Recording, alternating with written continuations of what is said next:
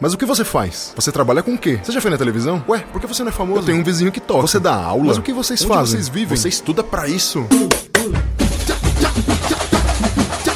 Olá, olá, olá, olá, olá, olá, olá, meus amigos, minhas amigas, meus ouvintes e minhas ouvintes. Sejam todos muito bem-vindos a mais um episódio do podcast O que os músicos fazem. Eu sou Ulisses Cárdenas, eu sou músico, sou educador e sou perguntador, questionador, investigador de todas as coisas, possibilidades, impossibilidades, de tudo que se pode ou não se pode fazer, sendo um músico neste país ou fora dele.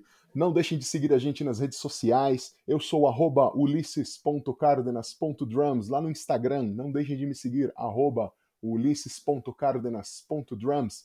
Não deixem de me seguir também no Twitter. Lá eu sou o arroba cardenasdrums, arroba cardenasdrums. E também não deixem de seguir as redes sociais do incrível, do fantástico, inigualável estúdio Labituca. Esse estúdio que está produzindo esse podcast que vocês escutam, com Pedro Zaluba e Mauro Malatesta lá na, lá na cabine técnica, que hoje não tem cabine técnica, como vocês sabem, estamos todos em isolamento social, estou gravando aqui diretamente da minha casa, é, estamos nos protegendo, estamos cuidando das pessoas que estão em nossa volta. E sigam lá também, obviamente, Labituca Studio, arroba Labituca Studio no Instagram. O Lab é L-A-B, Tuca Studio, beleza? Lá no YouTube também temos um canal, vocês podem também escutar esse podcast lá pelo YouTube, se você não tiver nenhuma plataforma de streaming disponível aí para vocês. Então, só vocês colocarem lá Labituca Studio, é a mesma coisa. Procura no YouTube lá na busca Labituca Studio. É, aperta lá o sininho, se inscreve no canal, compartilha com os amigos. Esse podcast também, gente, compartilha com todo mundo, com todo mundo manda para quem vocês puderem, é, ajuda a espalhar a palavra da música. E hoje, nesse podcast, eu trago mais um convidado especial. Todos os meus convidados são especiais, né? Vocês que estão acostumados a me ouvir. Eu só trago gente muito legal aqui, pessoas que eu admiro de verdade e pessoas que têm trabalhos muito, muito, muito bons, tá? Eu estou trazendo hoje aqui um ex-professor meu, é, lá da graduação de música. Ele é violinista, ele, obviamente, é professor, educador, pós-graduado pela Unicamp e há 20 anos ele lidera o Hot Jazz Club, que é o grupo pioneiro que desenvolve repertório de jazz manouche. Estamos falando com Hernani Teixeira. Boa noite, lá, Ulisses. É, legal, prazer estar aqui contigo de novo nesse reencontro virtual depois do, da, do, depois do nosso contato na, na universidade e, e, do nosso acompanhamento mútuo aí, um curtindo e, e, e achando aí ah, acompanhando os trabalhos que cada um tem desenvolvido. Assim, uma coisa é, como você disse, né, o isso, professor, mas eu acho que a gente é mais colega do que outra coisa. Ô, oh, cara, que honra, que honra. Não. Eu, eu me sinto honrado de ser colega de tão estimado mestre. É, sério, sério mesmo, sem, sem, sem bajulações. Admiro, admiro bastante o, os seus textos, admiro, admirava, admirava bastante as aulas na faculdade, eram muito legais, aulas de contraponto, né? Tinha, tinha além, além das aulas de técnica de contraponto, né? Tinha as filosofias daquilo lá que você dominava muito bem, era muito, muito, muito interessante, muito legal estar envolvido naquilo contigo. E bom, vamos lá, galera. Vocês que estão ouvindo a gente, eu falei para vocês que o Hernani é violinista, certo? É, Mas o cara não é aquele violinista que você pensa que tá de fraque, sabe? Ou de, de smoking, né? Taxino, não sei como chama aquele negócio que tem uma faixa no meio, um babador aqui. Ué, fica... Se precisar, até isso a gente faz, né? Claro, a gente, a gente até faz, mas, mas evita, porque se vocês acompanharem o Hernani nas redes sociais, vocês vão perceber que o cara tá sempre muito bem trajado, com camisas excepcionalmente coloridas, com formas geométricas, flores, animais. É um traje, são trajes realmente exóticos para um violinista que você pensa que o cara é aquele cara erudito, certinho, bonitinho. Mas não, cara, esse maluco aqui participa de um grupo, como eu já falei, o Hot Jazz Club, onde eles tocam música cigana, eles fazem jazz manouche. Certo, Hernani? Conta é, pra gente o que, que é esse negócio o que é o jazz manouche, como que você acabou indo parar na música cigana? É, eu, eu comecei o, o caminho no, no, violino, acho que do, do jeito como a maioria do, dos violinistas todos começou, né? Que é essa coisa de estudar em conservatório desde pequenininho, tal. Então comecei com um treino técnico tradicional mesmo, né? Então é, eu, eu, tive como professora em, em, Curitiba a professora Hildegard Zobol, que foi a, a, a que introduziu o método Suzuki no Brasil. No entanto, apesar de ter sido a que introduziu o método Suzuki no Brasil, ela aplicava ou se utilizava dele, na verdade, de um jeito muito diferente, que não era simplesmente essa coisa que muitas vezes a gente vê do pessoal que só ouve lá o disquinho e toca tal, e tem uma, ah, uma atitude um pouco mais pragmática ou prática, ou até zen, né, por assim dizer, em relação à música. É, não, o que ela fazia era que ela veio né, de uma tradição e de um, outros professores né, que ela teve super tradicionais que ela seguiu mesmo isso. Então eu tive com ela não só essa coisa do Suzuki, que foi uma coisa boa de ter a, a minha mãe junto nas aulas e esse, essa espécie de envolvimento afetivo todo, mas também teve toda a parte de do estudo dos métodos tradicionais e de musicalização para valer, de aprender a ler, aprender a escrever, tudo. Então, essa parte de educação formal no violino eu, eu tive mesmo. Né? Eu fui essa criança que estudava lá para passar nos concursos, que participava da Orquestra Sinfônica Jovem. Esse caminho tradicional eu fiz. Só que o que aconteceu foi que quando eu me mudei de Curitiba para Campinas, né, onde eu moro hoje, aqui eu, eu conheci um, um professor que foi um professor que assim foi super importante, definidor dos meus rumos musicais na minha vida, assim, em vários sentidos, que é o Zé Gramani. Então, o Zé Gramani, ele a maioria, acho que do pessoal conhece ele por duas coisas. Uma pelo método de rítmica dele, né, que usam em muitas faculdades Opa. de música e usei, usei.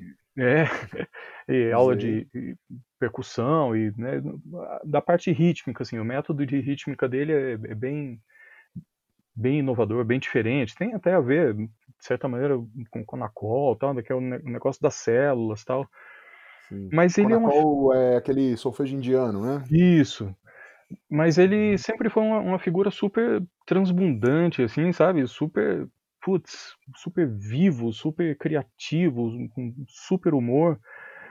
Então, uma coisa né, dele é esse método de rítmica dele, que ele ficou famoso, outra coisa é o lance da, é, da vivência dele com música antiga, né, com reinterpretação de ou interpretação de música historicamente informada, de música barroca, tal, né? Tinha um, um pessoal que tinha um grupo aqui e ele também liderou aquele grupo Anima que fazia uma espécie de ponte entre coisas de música antiga, desde medieval, renascentista, barroca, com coisas de música popular brasileira, com coisas de cavalo marinho, música nordestina tal.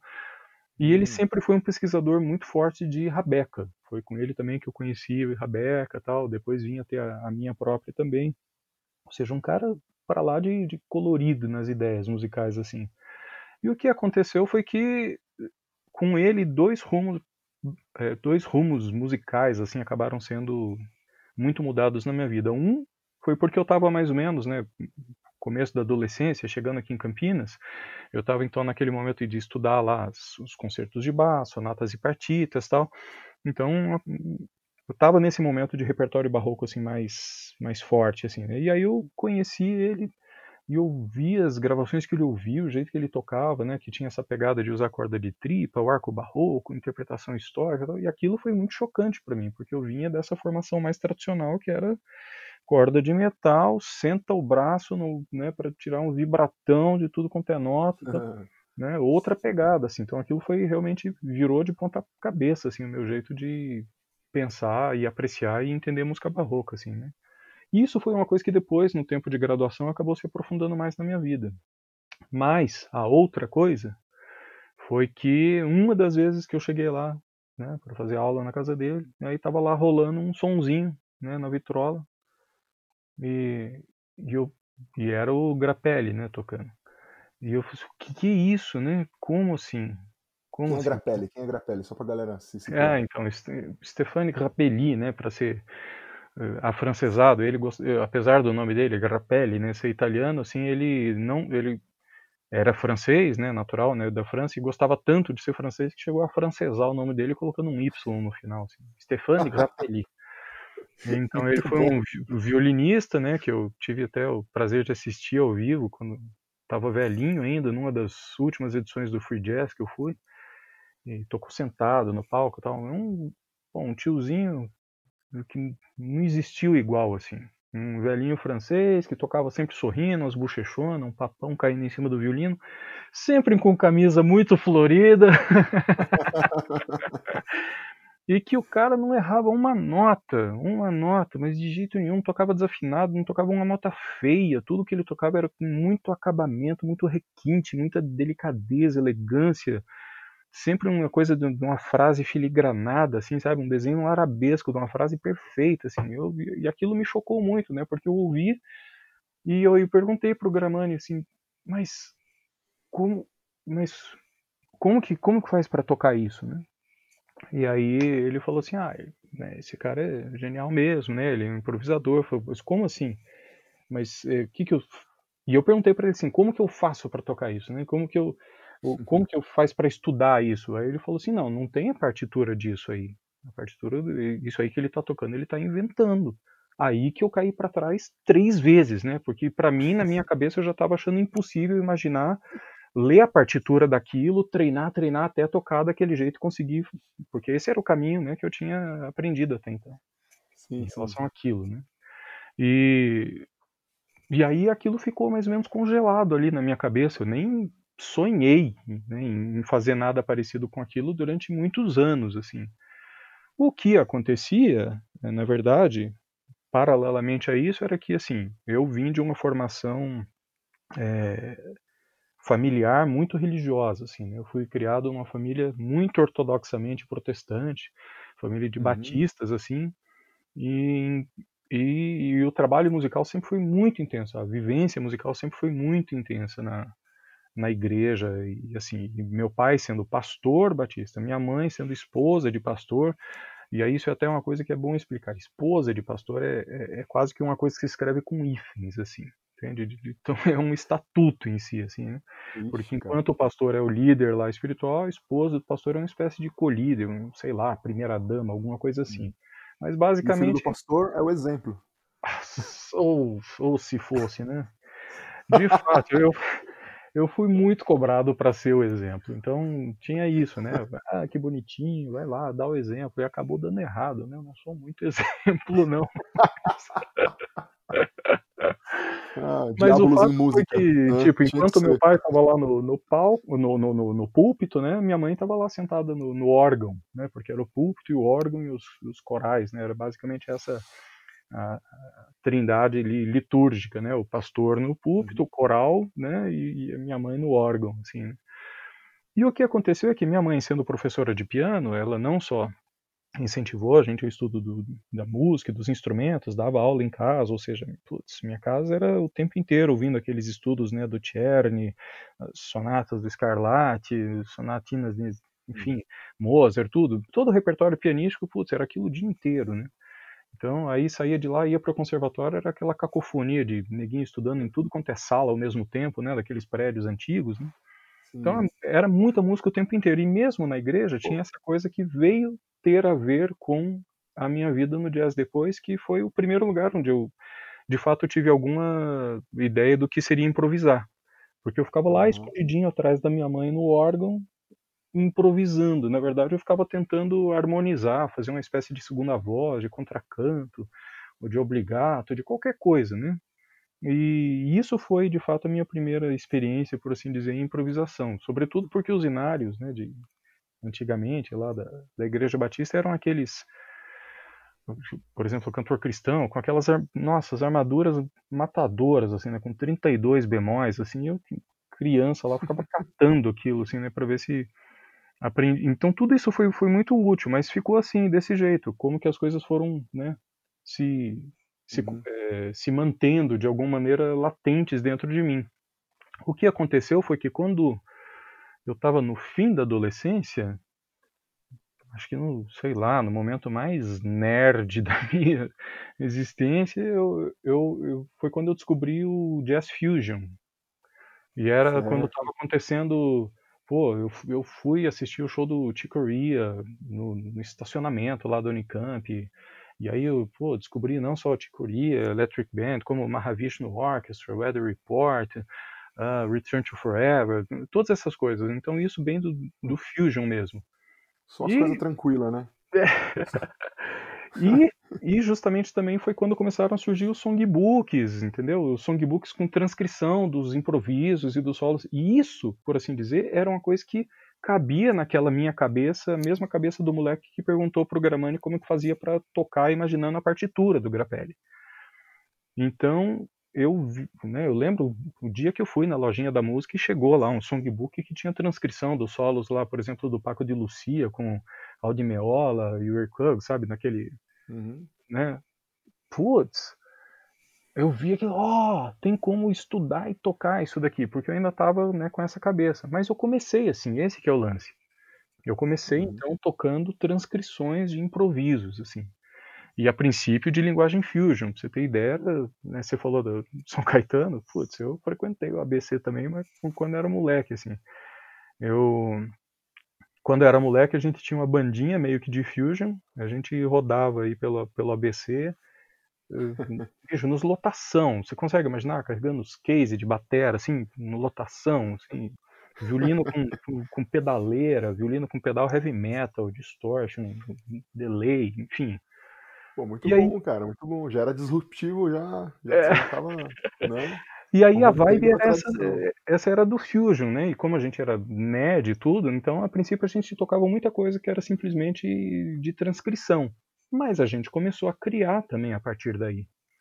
E eu comecei a improvisar, então, a partir daí, tipo, em, em banda mesmo, né? Nessa formação de, de Fusion e tal.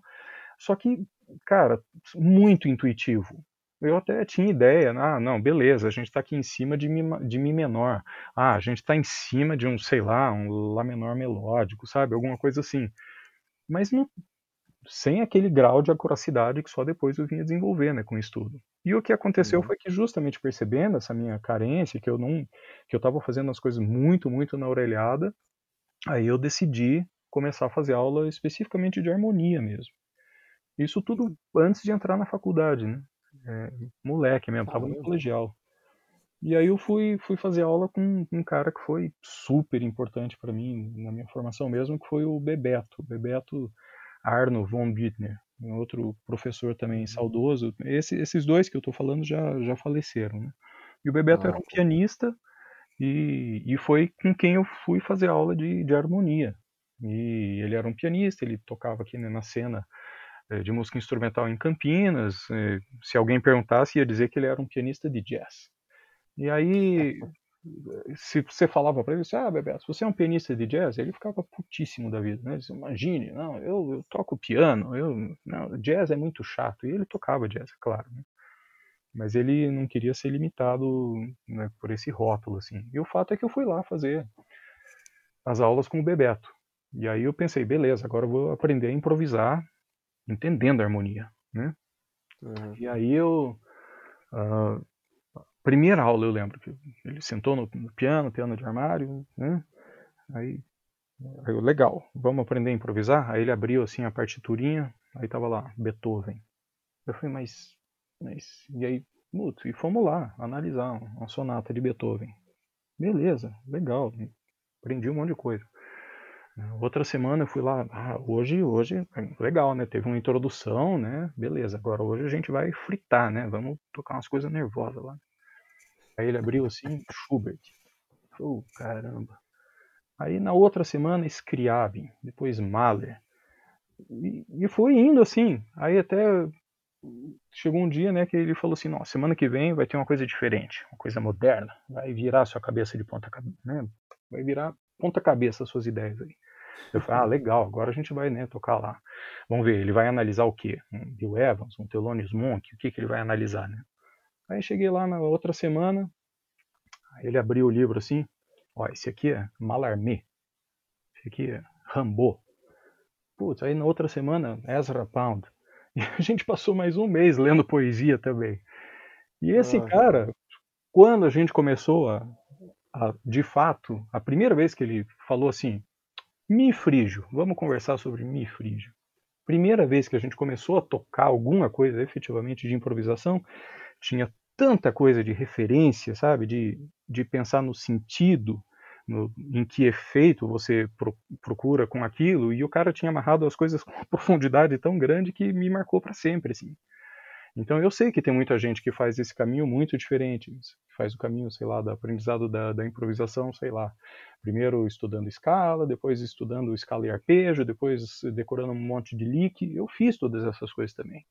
Né? Estudei lá o método do Baker para bebop, essas coisas, mas é muito diferente. E, especialmente, não sei, para mim, pelo fato de, de ser um melodista, né, como no violino, uh, a minha cabeça talvez seja, não sei, diferente do que seria um pianista, um guitarrista que, que, que são, é, por vocação, mais fundamentalmente harmônicos, né?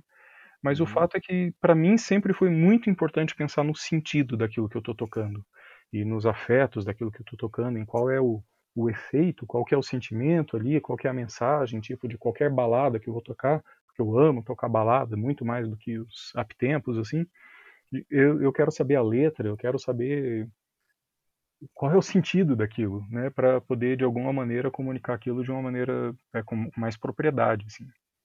Então uhum. isso tudo foi foi o que foi acontecendo comigo e então eu tinha essa espécie de experiência em improvisação e nada disso tinha a ver com jazz cigano, senão remotamente o fato de eu ter ouvido Grappelli lá um dia na, na minha, naquela minha adolescência. Até o dia que um, um patrão de um, desses escritórios, né, de casamento, eventos, etc., para o qual eu trabalhava, me disse, bicho, ó, tem um trampo aí para você, tem um, tem um cliente lá que quer fazer um coquetel e ele é muito fã de Grappelli e, aliás, ele é, nossa, fanático pelo Grappelli e, e eu fiquei sabendo que você improvisa, né? Aí eu falei assim, ah, Acho que sim, mas aí quando ele falou Grappelli, me lembrei lá, né, da minha impressão do Grappelli, fui caramba, né? Aí ele falou assim, ó, o trampo é o seguinte, ele, ele vai passar uma playlist de quais são as músicas que, que ele quer que toque e o, e o trampo é esse, é tocar essas músicas e é isso aí. Aí isso, de certa maneira, até pareceu para mim mais possível, mais confortável, porque tinha essa coisa de ser minimamente definido, né? Eu falei, ah, beleza, vamos lá. Na época, pra você ter ideia, cara, era um Haddad, né? Era um Haddad. Aí eu peguei o Haddad, né? E fui ouvir. Aí o que que tinha? De fato, era um monte de gravação histórica do Grappelli. E aí era para eu tocar junto com aquilo. Aí o que que eu tinha que fazer? Bicho, o que eu fiz, né? Que eu tinha que, uns dois meses de, de antecedência para o trabalho. Eu tirei todos os solos mesmo tirei tudo, transcrevi alguns outros, nem transcrevi, só tirei mesmo. E, e fui para fazer esse trampo assim, tocando lá junto, é, com, com as gravações, tendo tirado todos os solos, né? E aí fui super temeroso, não fazia a menor ideia, né, de como que aquilo ia resultar. Nossa, o Haddad também era, era complicado, porque como eram gravações antigas, nem todas estavam com o mesmo diapasão. Então, para tocar no violino, tinha hora que eu tinha que subir a mão um pouquinho, baixar a mão um pouquinho, não usar a corda solta, né, para poder não mostrar onde estava o meu diapasão. Nossa, uma situação complicada, né? O fato é que depois que toquei lá todas as músicas, veio lá o cara, terninho xadrez, gravata borboleta, aquele tipo, né? E eu pensando, lá vem, né? E o cara ficou super feliz. Nossa, puxa, que bom, adorei, era exatamente isso que eu queria tal. E aí eu, eu saí de lá, assim, brilhou uma luzinha, assim, falei, quer saber, eu vou estudar esse negócio. Eu vou aprender direito esse negócio. Pô, já tive esse trampo até agora, desse tamanho. E foi depois desse trabalho complicado por qual eu fui né, empurrado praticamente aí pelas circunstâncias que eu comecei a estudar de fato essa linguagem do, do, do jazz cigano, né? Porque estão explicando as coisas. Uh, uh, o jazz cigano, o jazz manouche, o swing manouche e tal, é um tipo de linguagem musical que se desenvolveu ali entre os anos 30, 40 na França, especialmente em Paris, e que se deu pela junção de basicamente duas coisas, né? Que era o, o violino do, do Grappelli um pouco, né? Que deu uma, uma, uma edulcorada, uma, né? uma suavizada um pouco, e, e os violões, sobretudo do, do, do Django, Django Reinhardt, que era um, um cigano belga que morava ficava nos acampamentos em torno ali de, de Paris. E, eles, e esse pessoal se juntava para tocar nas, nos jantares dançantes, lá, tipo do Hotel Claridge, ali na, na Champs-Élysées. Que, só que o que, que, caracteriza esse tipo de som é que é muito diferente do, do, jazz americano tradicional até então, que basicamente, né, quando surgiu né, o traditional jazz lá, anos fim dos anos 10, anos 20, era aquela coisa basicamente a partir de muito brass, né, muito instrumentos de metais, de sopro, né, uhum. também clarinete, tal, esses instrumentos de percussão, porque eram os instrumentos usados para, né, com as bandas militares mesmo, assim, né. Aí juntou o banjo também, né, dos irlandeses e a bateria também, né, que veio simplesmente de ser um jeito que eles montaram a, a, os o, as peças que eram usadas pelas marching bands mesmo, né? Então era aquele bumbo com aquele prato, né? Só que juntou ali num, num esquema que que era uma pessoa né, que, que fazia. Mesmo como como você sabe, né, como percussionista tal, o, o, kit, né, da bateria lá do traditional era bem bem diferente, tinha aquelas wood blocks e tal. É, no começo não tinha nem pedal no bumbo, cara. No pois é. Era, o cara. O cara apoiava é, o bumbo e a caixa numa cadeira. E o cara tocava num estilo onde ele fazia bumbo e caixa usando as duas mãos, assim. É que nem casório, né? É, é que nem casório, é que nem, que nem o que eu faço. Mas, Só depois que foram inventar o pedal, foram inventar o low boy, que seria o, ah. o chimbal, os dois pratinhos que o baterista tem do lado ali. Ah. Foram inventar essas coisas todas aí. Mas enfim, então esse, quando a gente pensa em jazz, a gente pensa. Se você falar jazz na rua, eu acho que a primeira coisa que a pessoa vai pensar é um saxofone. Né? Em segundo lugar, vai pensar, sei lá, no baixo acústico, pensando tum, tum, tum, tum, tum né? walking bass, assim. E, mas então, saxofone, piano, esses instrumentos todos que são tão característicos né, da, do que seria a linguagem do jazz mais tradicionalmente, nada disso tem nesse jazz cigano. Esse jazz cigano é basicamente jazz com instrumentos de cordas. Então são muitos violões, e violino, contrabaixo acústico também, e eventualmente outros instrumentos como, sei lá, acordeon, clarineta tal, porque são todos instrumentos que têm a ver com essa coisa cigana de serem portáteis, né, fáceis de ir, ué, pisou, levantar e sair, foi, né, diferentemente de um piano, por exemplo, né. Sim, então, sim. Uh, e ao contrário né, do lance da, da bateria, né, que, é, que tem essa função a função do que seria né, a, bateria no jazz cigano acaba sendo cumprido por outros violões que ficam fazendo uma marcação rítmica, né, que é o que eles chamam de la pompe, ou a bomba, né, que eles ficam bombeando, eles ficam tchum, tchum, tchum, tchum, tchum, fazendo uma marcação uhum. rítmica no, nos violões. Então é basicamente um jazz todo com instrumentos de cordas, que o, o bojo principal é o som dos violões, e em cima né, é costurado eventualmente por um violino, por uma clarineta, um instrumento melódico assim, solista, né? Uhum. E que a linguagem é uma linguagem também diferente, mesmo harmonicamente. Embora eles ouvissem muito do traditional, né, sobretudo os discos do Louis Armstrong e tal, então essa pegada né, do, dos violões eventualmente se remete um pouco à pegada do banjo, né, que, que tinha no traditional, essa coisa de ficar marcando os acordes, né, de um jeito percussivo, assim. Uhum. Uh, mas tem muito ainda que são coisas que se tornaram muito características né, do, do jazz manouche por serem coisas de linguagem cigana mesmo, em termos de construção melódica, mesmo de uso das harmonias. Então é um jazz que tem uma personalidade muito particular, esse jazz manouche, né? E hum. depois, né, tipo, essa formação do, do Grappelli com o Django durou ali uns, um pouco mais de, um, de, uma década, assim, não chegou a dar duas décadas, assim, e, e depois teve o lance da guerra, né, da, da Segunda Guerra, e o Django morreu, e, e, o Grappelli, no entanto, continuou a carreira dele. A carreira, a carreira dele foi super longeva, assim, ele quando eu o vi tocando, ele estava com, eu acho que uns 92 anos, eu não, não me lembro. Ele estava bem velhinho, assim. Tocou sentado tal, né? O, Mas, Django, o Django era mais velho que ele? É, era mais velho que, o, que, o, que o Grappelli, sim. Tá. E, só que ele morreu cedo, né? Enfim. E e aí o que aconteceu foi que o, o Grappelli continuou, só que ele continuou mesmo tendo feito parcerias com tudo quanto é gente, bicho, até Pink Floyd, assim, sabe? Mas ele sempre se manteve muito fiel a essa espécie de estilo dele do swing ali, com essa linguagem meio anos 30, 40, assim. Então, até o fim da vida ele se manteve tocando mais nessa linguagem, diferente, por exemplo, sei lá, do Miles Davis, né, que, putz, cada hora o cara tocou de um jeito, inventou jeitos diferentes, linguagens Sim. diferentes, né, O Grappelli não, ele continuou tocando aquele swing lá dele, dos anos 30, 40, assim. E, e eu sempre me identifiquei. Diga. Não, não, pode continuar, pode continuar. E eu, eu ah, sempre me identifiquei muito com o repertório, sobretudo. Eu gosto muito né, do, do repertório daquela época. Então eu gosto muito de Gershwin, Duke Ellington, Cole Porter, Harold Arlen, Irving Berlin, esses caras, os grandes melodistas do swing, isso sempre foi assim o meu uhum. filezão é, no, no, jazz, assim. Apesar de tocar jazz manouche, apesar de ter tido né, treino técnico erudito, ou seja, todas as coisas que são parece que empurram a gente para uma espécie de expectativa virtuosística, né? De ah, você tem que tocar muita nota, você tem que fazer aquele ciclo, né? Botar fogo. Eu sempre uhum. gostei dos adágios, né, dos concertos. Eu sempre gostei de tocar balada no, no, jazz. Eu sou o cara que gosta das coisas mais lentas mesmo, assim. E, e putz, e são os maiores melodistas do jazz, são, é o pessoal dessa época mesmo, assim. Então isso de, de alguma uhum. maneira sempre atendeu muito essa minha espécie de expectativa expressiva, emocional, estética, assim.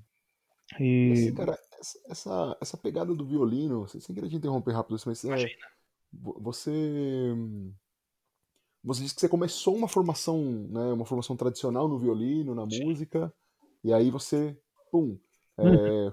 foi, foi, apresentado a esse tipo de música inusitada e você falou, pô, eu quero improvisar, quero fazer isso. Sim. É, eu não, eu não, eu, como eu não sou violinista, eu não, não, não entendo do mundo do, do, do violino, dos uhum. violinistas, mas é, existe uma escola à parte do que é a escola do violino que a gente conhece como tradicional?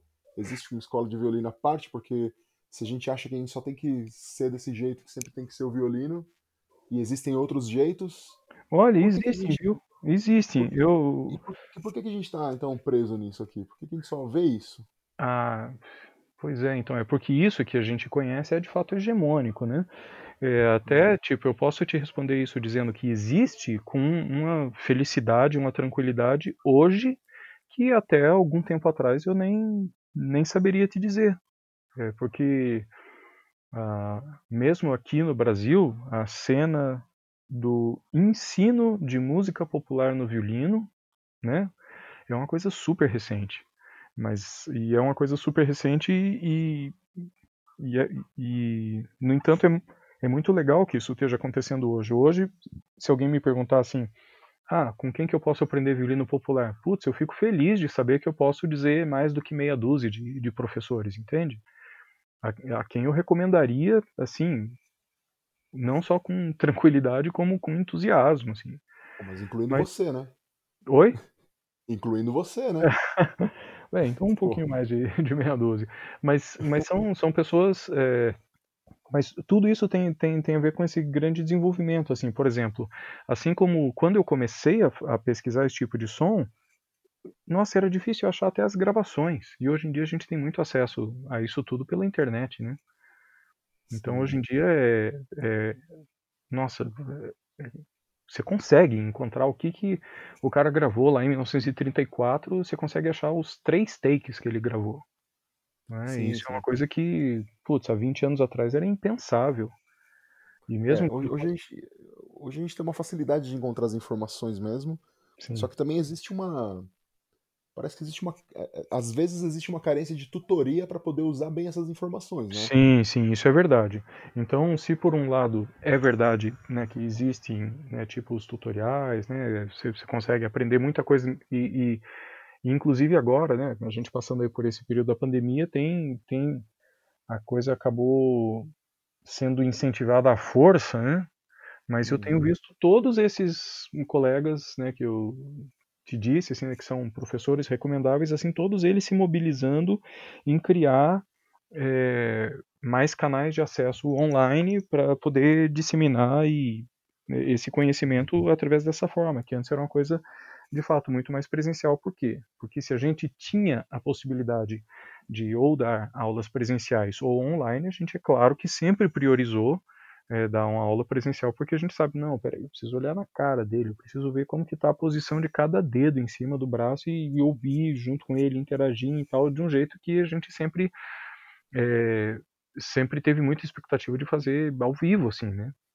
E, uhum. Então, simplesmente pela necessidade agora, tem se multiplicado também esses canais. Então, é, Nossa, eu facilmente diria assim, ó, de cabeça, assim, ó, que, eu, que eu lembro que tem o Ricardo Hertz, tem o Nicola Krasik, tem o Lucas Chagas, tem o Luiz Mascaro.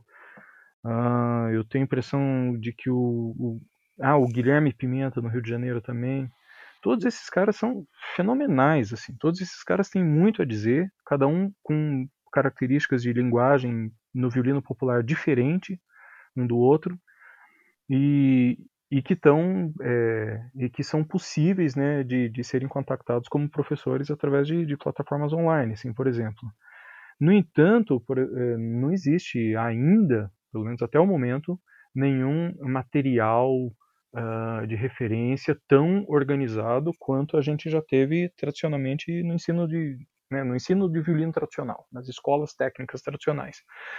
Até uhum. porque, tipo, o jeito de ensinar música, né, tradicionalmente, a gente fala tradicionalmente, parecendo que é uma coisa né, de muitos séculos, e não é verdade. A verdade é que a gente está falando de um modelo de educação e transmissão do conhecimento que é muito específico, na verdade, que é só do século XIX. Né? Uhum. Então, tipo, foi a partir do século XIX, o negócio tinha a ver com a Revolução Industrial, tal, e o positivismo. Então, todo esse jeito de pensar a respeito é, do, esse jeito técnico, né, esse tecnicismo né, do, do, conhecimento produziu essa abordagem na música também. De, de então você, por exemplo, para estudar, você vai fazer mecanismos de escalas, escalas em terças, escalas né, com intervalos diferentes. Então, meio que para tentar esgotar as possibilidades né, das permutações de movimentos possíveis para que você ficasse igualmente treinado em todos e apto a, a uma situação musical real. Né?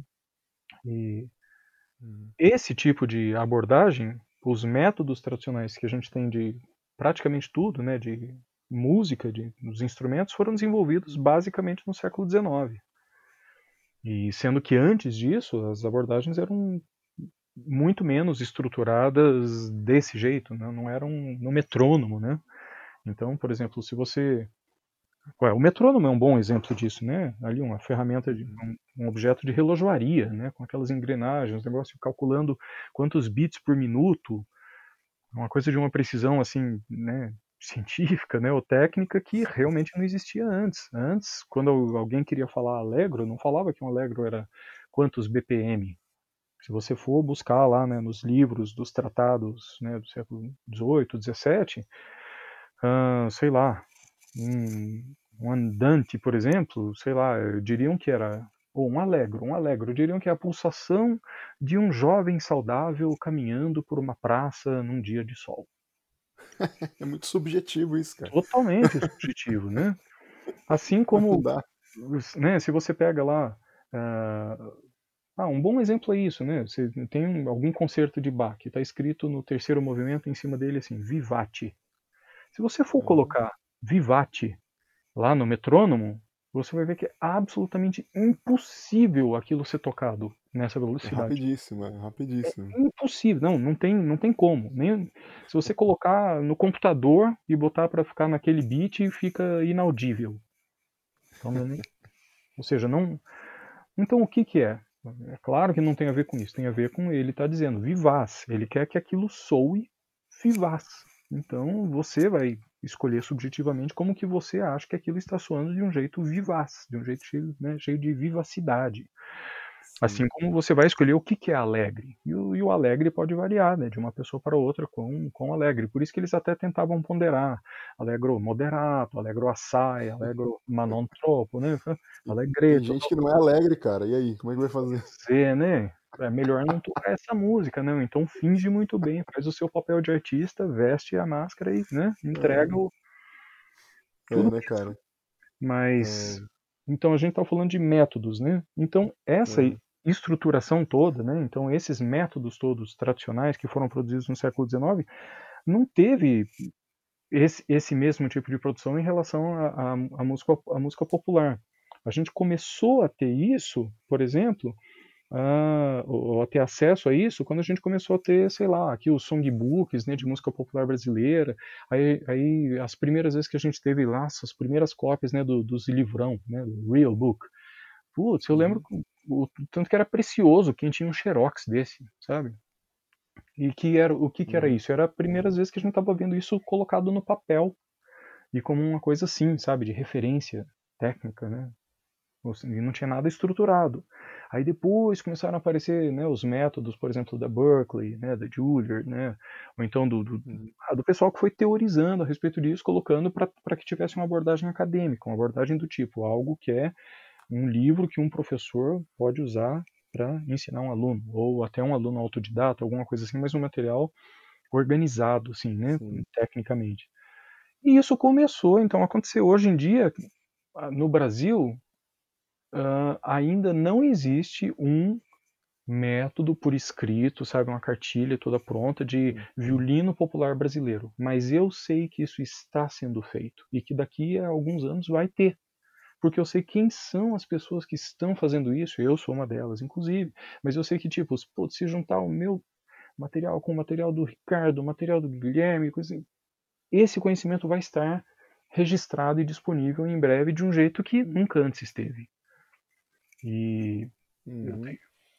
então isso, isso é uma coisa diferente. Agora, assim, ah, e como é que se fazia então para aprender? Ué, do mesmo jeito como sempre foi para aprender música popular de, de qualquer jeito. Por exemplo, né, a, a gente tem essa cultura de, de aprender jazz é, lendo lá o livrão e, e vendo os livros que tem transcrição e songbook, essas coisas, sendo que a história do jazz é minoritariamente isso. Né? A história do jazz é prioritariamente o cara que ouviu o outro tocar, ouviu, ouviu, ouviu, tirou o jeito do outro tocar, né? aprendeu, foi tocando o negócio todo de ouvido. Tanto de grandes é, nomes do memorizavam jazz. as músicas, né? Sim, e o tanto de grandes nomes do jazz que a gente tem que, que eram incapazes até de escrever, escrever música né? sobretudo no começo da carreira, assim. Não, não, sabia, né? Tinha uhum. essa história é ótima, né? Do Thelonious Monk, no começo da carreira, não sabia onde era o Dó central. Como assim, Dó central? Sim, Ele tem... a mão no piano e tocava. Depois, é, só tocava, né? A gente tem muitos exemplos de músicos, é, bateristas principalmente, os bateristas são os mais estigmatiza estigmatizados a respeito de, de, saber leitura, ou né, de saber uhum.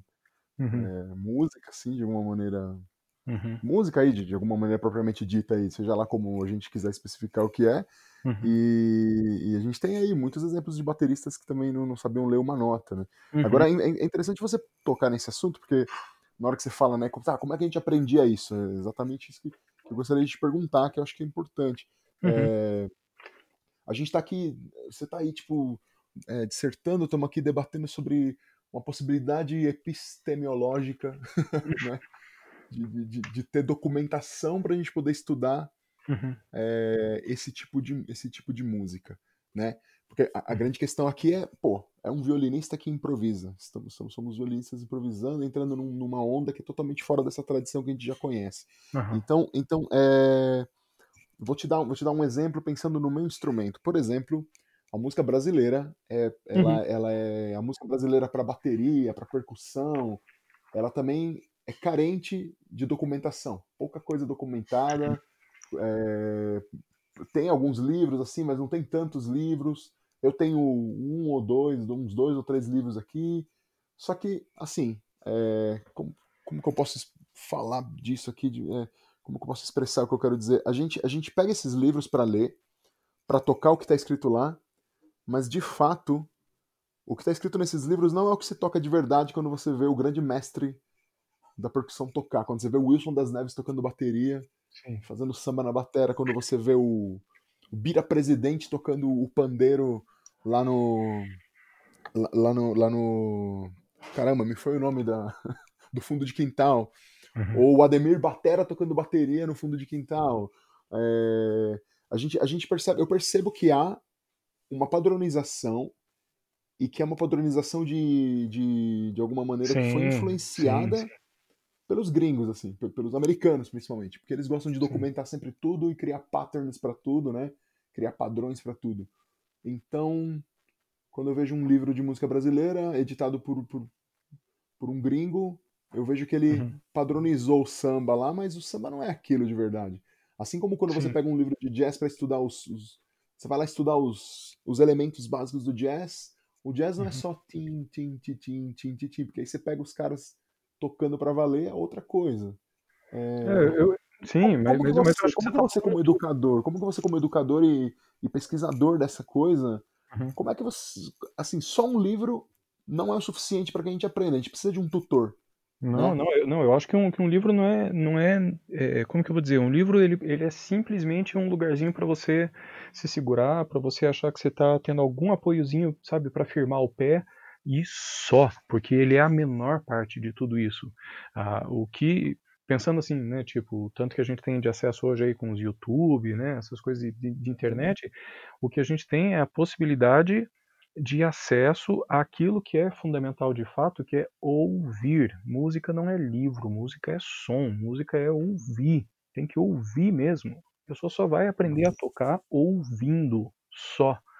E aí Sim. o que acontece é que mesmo quando a gente passou tanto, né, tantas décadas assim, sei lá, no treino tradicional, né, de música erudita, então lendo lá o método e aí achando que você só estava lendo o método e as pessoas simplesmente normalizaram o fato de que elas tinham um som de referência, que era o fato de que praticamente né, a maioria, maioria das gravações seguia um, um, um estilo de interpretação, que era aquele jeitão romântico de tocar, né, tudo com muito vibratão, aquele som mais, mais grudado na corda, e aquele jeitão de tocar que muitas vezes você sabia que, cara, podia mudar a orquestra X, a orquestra Y e você ia ouvir quase que a mesma coisa. Então, o som era padronizado e por isso as pessoas achavam que lendo um livro que estava escrito padronizado que, que era isso mesmo, entendeu? Que então que a experiência de ouvir de alguma maneira coincidia mais com a experiência daquilo que ela estava lendo.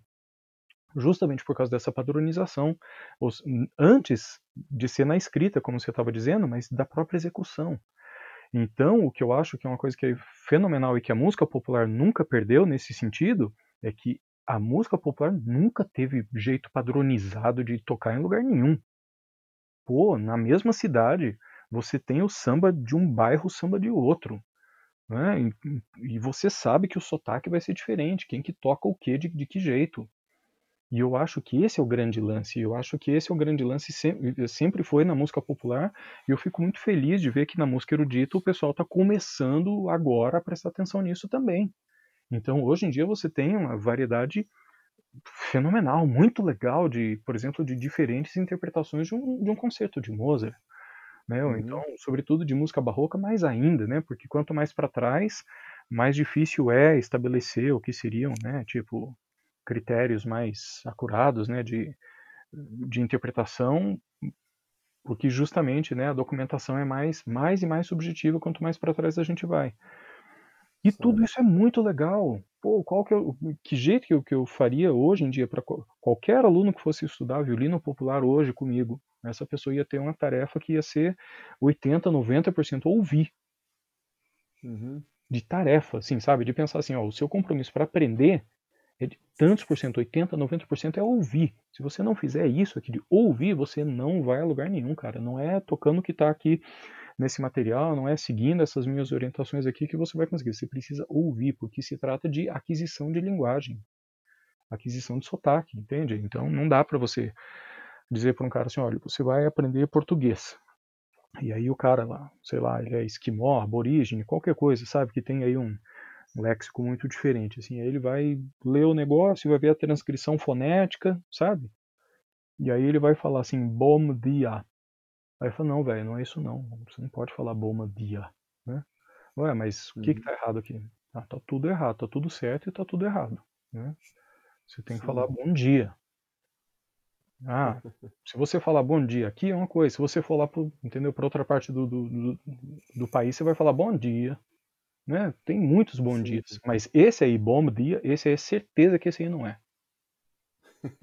Porque tem que ser ouvindo e tem que ser né, sotaque. Sotaque tem tudo a ver com isso. Né? E, e o lance da aquisição da linguagem é, é, porque faz parte da linguagem a entonação, o sotaque, a maneira como você faz com que o sentido seja transmitido, não simplesmente através da forma, mas da maneira como você está fazendo. Não só né, da estrutura, mas da maneira. Então, onde que você vai carregar o acento, onde que você vai é, aliviar, né, como que você vai fazer a inflexão, é aí que o sentido está sendo comunicado. Né, se você, tudo bem, você pode botar lá, né, um, um, o seu computadorzinho para tocar lá, programa lá as notas num negócio e sai lá uma coisa MIDI, sabe, com som igual de todas as notas. Você pode Uhum. até ficar contemplando, sabe, a beleza matemática daquilo, estrutural daquilo, de ouvir, por exemplo, sei lá, um daqueles prelúdios de cravo, né, de, de Bach. Você vai certamente ser comunicado, nossa, olha só, puxa, que inteligente isso aqui, que, que bacana.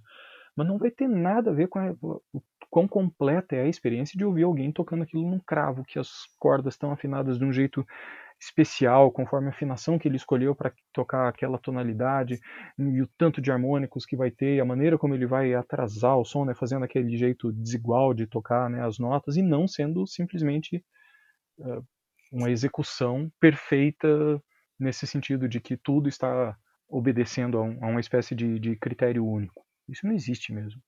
Então, se alguém vai tocar violino popular, tem que ir lá e ouvir. E isso que é uma coisa que agora a gente voltando, né, para o negócio do cigano, aqui no Brasil sempre foi muito parecido. Que é tipo, se, se você queria aprender rabeca, né, se você você tinha que sentar numa roda de fandango, lá num cavalo marinho, uma coisa assim, e ficar colado do mestre rabaqueiro. Ficar olhando. Ele não ia nem explicar para você. Ele não ia nem dizer, ó, faz assim, põe o dedinho aqui. Você ia olhar Sim. e ia ter que imitar o que ele estivesse fazendo. E hoje em dia, você, putz, você tem lá o YouTube, você tem filmaram o cara fazendo, você pode repetir mil vezes e ficar olhando que jeito que ele segura a rabeca, que jeito que ele põe o dedo, como que ele aperta, isso, aquilo, de um jeito que é fenomenal que a gente tenha isso hoje. Mesma coisa na música cigana. A música cigana, pô, eles não têm nem língua escrita, né? A linguagem dele é só oral, para eles é um problema se você escreve, é uma espécie de traição, sabe? Você tem que é tudo muito oral. E como que eles aprendem música? Vai lá o pai, dá um, sei lá, um violão, um violino, né, pro filho e toca assim, Vai, agora toca isso daí. E aí o moleque vai tocar isso daí um milhão de vezes. Quando o pai achar que ele tá tocando do jeito bom, verdadeiro, ah, é isso aí. Aí ele vai aprender mais uma frase e mais uma e vai construindo assim essa espécie de repertório, né, de patrimônio de linguístico de um jeito muito parecido com a gente adquirindo vocabulário numa língua.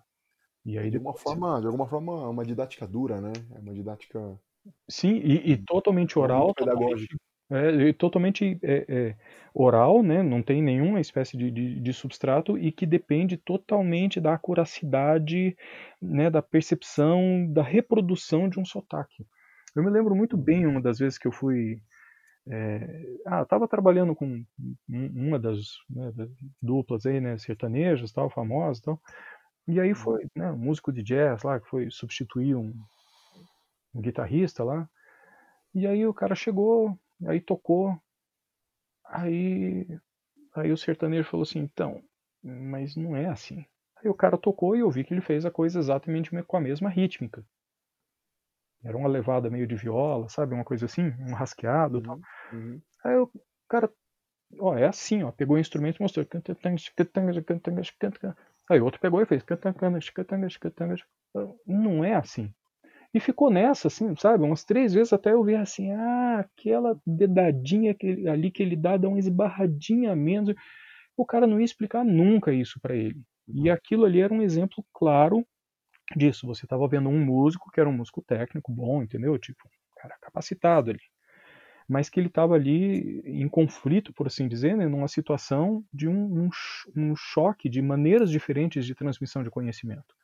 Uhum. Então, muitas vezes né, você vê isso, por exemplo, tá lá, músico de jazz, beleza, você dá Sim. lá, vamos tocar música tal? Vamos. Beleza, o cara toca lá a música tal, aí bota lá os acordes, aí ele vê assim, ah, Lá menor 7, pô, dá pra colocar um, né, uma décima primeira aqui, dá para colocar um isso, aquilo. E aí o cara que está lá na plateia vendo o show que, que o cara foi lá para fazer a gig, que é um cover lá de uma música pop, e ficou puto porque o cara colocou aquela nota lá que não tinha, ou então porque o baterista não fez a virada igualzinho do jeito como está na gravação. Uhum. Entende? São expectativas diferentes em relação àquilo. Então essa espécie de, o lance da acuracidade né, da reprodução exata, né, daquele, daquele jeito de enunciar a coisa, é uma coisa que sempre existiu muito, muito na música popular, sobretudo quanto mais roots, assim, né, quanto mais tradicional. Então, Sim. o lance do sotaque é muito fundamental para essas linguagens todas de base, seja o folk, entendeu? Seja uhum. o, a música aqui de, de Rabeca, né, a música né, popular e de folguedos e de festas aqui do Brasil, como a música cigana também. Então, na música cigana sempre foi isso. É um ensino totalmente oral, nada escrito, negócio passado, e você vai assimilando aquela linguagem toda. O É, eu já que, tive, eu já tive, eu já tive situações parecidas com essa de que você está falando de, de ter um choque assim de que, olha, é, eu sei exatamente tocar aquilo que está escrito ali que você quer, mas aí a pessoa fala, não, tá, mas tá errado, não, não tá certo ainda. Tá Aham. fazendo as mesmas notas, e isso foi, foi uma situação que eu tive com um músico sírio. Ele também era um Ah, violinista, ele também era um violinista, e, e um violinista excepcional. O aham, cara lá na Síria, eu fiquei sabendo depois que ele era o Steve Vai lá na Síria, mas aí teve a guerra, todo aham, mundo teve que fugir do país e o cara veio pro Brasil. E ele queria montar uma, uma orquestra de música, de música árabe com músicos brasileiros. E eu Uhum, acabei caindo nessa aí. uhum, Fui pra lá. E aí esse cara era um maestro, ele manjava muito, ele sabia tudo que ele queria que fosse tocado, então ele começou a ensinar a gente a tocar. Só uhum, que assim, a gente é acostumado de uma com um jeito, uma didática, ele com outra, ele é de outro uhum. país, ensina de outro jeito, e exatamente assim. Então ele falava pra mim, vamos tocar tal coisa. Ele escrevia num papel o que ele queria que fosse tocado, eu tocava, mas não estava certo. É, é aquilo que eu disse. Esse exatamente. papel era, sabe o que? Era só um, um chãozinho Não, muito pequenininho só para é você botar a pontinha do pé, mas não isso. podia nem olhar para ele, assim. Tinha E que. o que ele me disse foi: escuta mais, ó, escuta esses vídeos que eu vou te mandar, escuta isso, escuta aquilo. É, até isso. que eu fui tocando, tocando, tocando. É, E assim, aí eu consegui falar com sotaque a língua dele. é isso né? aí. Até que ele falou: Ah, agora tá aparecendo, mas assim, você ainda é estrangeiro. É, Você ainda não fala a minha língua. Sim, Você ainda sim, não fala a minha língua como a gente fala. Então, é- essa coisa da linguagem musical é muito a ver com o idioma também. Quanto mais você fala, quanto mais você ouve, sim. você consegue chegar e falar aquilo, né, cara? É, E, e- e aí, no caso, a gente foi trabalhando ali, trabalhando, aprendendo aquela música, que é uma música que não tem nada a ver com a nossa também. Uhum, Cara, não tem nada a ver, tudo que ele tocava era uma coisa muito louca e, e não tinha formas como a gente está acostumado a ter formas, sim, sabe? Não, não- Era, um, era, uma, era tudo muito improvisado e era muita coisa. Ele dava uns papéis pra gente porque ele percebeu que a gente, que a gente precisava disso pra começar, mas pra ele era bobagem, assim. sim. Ele dava os papéis pra gente e falava, vamos tentar fazer isso aí. Aí ele apontava pra um compasso, ó, aqui vai acontecer isso. E aí o cara tocava uma pá de coisa Uhum. dentro de um compasso só. Falava, meu, mas como é que tudo isso tá cabendo aí dentro? Ele, não, não, é aqui, ó. É no coração. Vocês vão comigo. Beleza, mas eu tinha que morar com o cara pra poder entender. É, é isso mesmo. Então, de certa maneira, eu acho que assim hoje quem se interessa por isso é, vive um momento particularmente privilegiado de ter acesso a tanto registro, né, do cara poder mergulhar ali no negócio e, e ouvir, ouvir, ouvir muito, assim, e com riqueza de detalhe, poder repetir, né? Pô, nossa, cara, eu me lembro quando eu era moleque quantas vezes que eu fui para cada boteco, sabe? Para cada roubada, para cada lugar, para ver se ficava sentado ali num cantinho, naquele puta fumaceiro de cigarro, para ver o cara tocar, entende?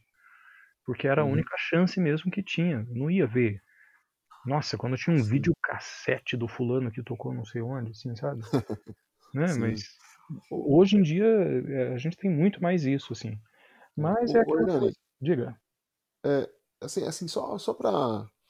A gente, a gente tá falando muito da, da, da- da- Estamos falando dessa música, da música cigana. Uhum, Estamos falando de uma quebra de, de uma quebra de tradicionalidades aí su- uhum, na sua, na sua estrutura é, de aprendizagem. Quando você começou a aprender, era uma coisa e de repente você pá, virou para se uhum, transformar nesse violinista improvisador que você é, sabe? Um cara que, um cara que ah, rompeu com ali com a escola tradicional por um tempo, né? Aconteceu uma ruptura ali, né? E assim, eu entendo, eu entendo que nós músicos, eu não sei você, tá? Tô falando do, da, vou- agora eu vou fazer essa pergunta usando um exemplo de, de como eu cresci na música e como alguns colegas próximos a mim e amigos cresceram. A gente se desenvolve na música e desenvolve alguns preconceitos, uhum, certo? A gente vai crescendo achando que tem um tipo de música que é uma música verdadeira, que é uma música séria, e a outra é uma música que, que não vale nada. E a uhum, gente vai crescendo e a gente se a gente se permite em um determinado momento, a gente quebra esses preconceitos e começa a perceber que a gente não sabe absolutamente nada e a nossa praia vai ficando cada vez maior e a uhum, gente vai começando a ver cada vez mais coisas e entendendo cada vez mais coisas, né? uhum. como que você enxerga? Porque assim, é, é, queria falar para as pessoas sobre um, um, rapidamente aqui sobre esse projeto Música Fé que você tem, ah, onde você legal. faz uma curadoria do projeto uhum. e você coloca música de todo tipo lá. Uhum. A música cigana e o, e o povo cigano foram um povo, foi um povo perseguido que sofre preconceito até hoje. Sim. Com certeza a música cigana em alguns lugares foi proibida e não era bem vista. Havia preconceito contra essa música e agora ela transita por lugares de elite, ela é uma coisa rebuscada, é uma coisa Ué, bonita de como o se ouvir próprio nos jazz, né, como o salões. próprio samba, né? Tudo, tudo Como o isso. próprio jazz, como o próprio samba. Como que você, assim, e dentro desse música fé, eu vi que você põe de tudo lá, cara. É. Você põe até funk carioca, É. né? E o funk carioca é uma coisa que eu, eu hoje, como professor de música, como educador, é, como pesquisador que eu quero me pôr em breve, é uma coisa que eu defendo, é uma coisa que eu entendo como uma, uma expressão cultural muito válida Uhum. dentro da sociedade, né? Uhum. Uhum. E então você você coloca de tudo ali, você você tem um repertório que passa por, por várias coisas, inclusive pelo funk carioca, né? Você É. diz lá que você coloca você coloca desde é, punk rock, é, música barroca, música poli, da Polinésia. E como é que é? Como que as pessoas recebem esse tipo de coisa? Como é que você vê a questão do preconceito musical? Como é que você se libertou disso? Vamos, vamos, vamos falar disso Boa, boa. de uma Eu- forma rápida, porque eu achei isso interessante demais para todo mundo que está ouvindo a gente, que é um, Claro. é um ponto que eu gosto sempre de pegar.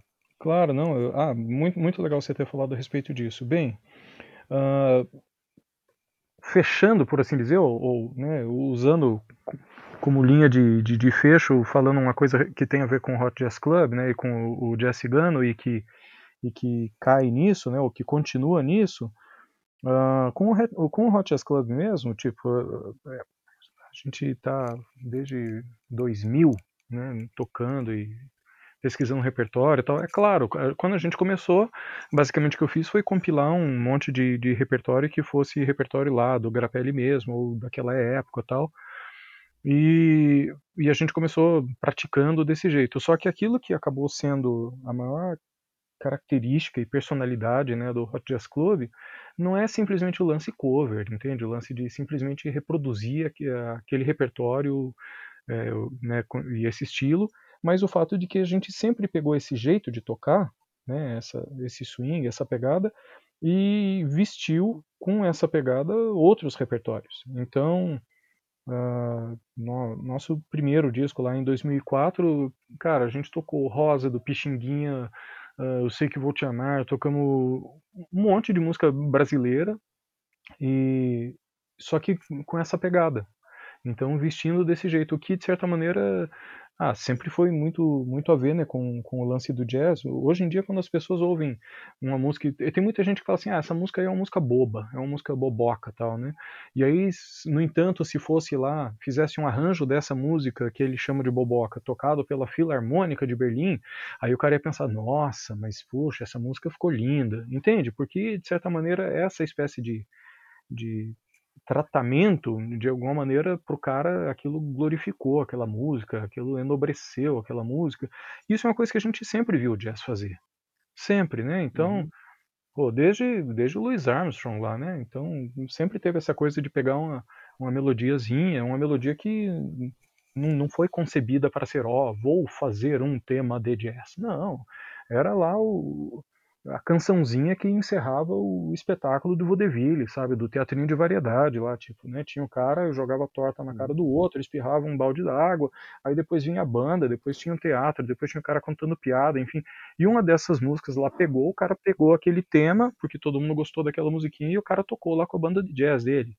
Depois a gente viu isso acontecer sempre, né, com os musicais da Broadway, ou seja, basi- basicamente, nossa, se a gente for pegar quanto do repertório de jazz é, é canção de musical da Broadway, putz, é imenso, né? Depois mesma coisa com as trilhas sonoras de cinema de Hollywood, assim, o tanto de música que era. Então, hoje em dia, né, o pessoal, a gente vai lá e toca no no casuarinho, né? ah, basicamente virou o quê? Né? Um monte de trilha sonora de desenho animado da Disney. Pensa assim, pô, mas o pessoal é boboca, né? Fica pedindo música da Disney. Olha, tem o Tchaikovsky, né? Tem isso, tem aquilo.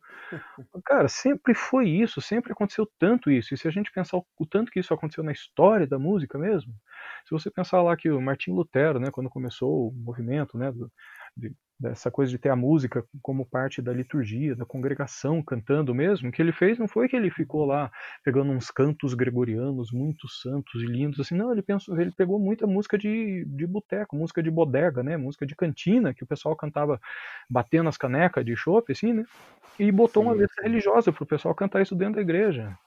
Mesmo se você voltar antes, né, lá nos motetos, o tanto de coisa que tinha que era música profana, né, ou seja, música que não deveria ser usada num ambiente sacro e que os, os motivos daquilo, né, a melodiazinha daquilo era usada e era usada justamente porque de alguma maneira emocionava mais ou comunicava, provocava, né, de algum jeito alguma espécie de resposta emocional ao longo da história da música ocidental, tanto que a gente teve, né, de coisa disso, né, do compositor lá, erudito, né, na sua torre de marfim, mas enfim, dele usando temas que foram recolhidos do folclore, que foram reunidos, recolhidos de danças populares, foram recolhidos de fontes, digamos, não dignificadas, né? Isso sempre uhum. aconteceu. E voltando né, no, é, no jazz, você tem grandes momentos, não é só o Louis Armstrong tocando Hello Dolly, né? Mas você tem, ué, o, o, John Coltrane tocando né, a música da Noviça Rebelde, né? Você tem a música da, da, do desenho do, da Disney da Branca de Neve, né, da Cinderela, do Pinóquio, tudo isso virou tema de jazz. Aí a mesma coisa acontece hoje. Então, muitas vezes, quando você parece que você precisa que alguém diga para o outro que, olha, isso aqui é, não é só isso que você está ouvindo, pode ser outra coisa também.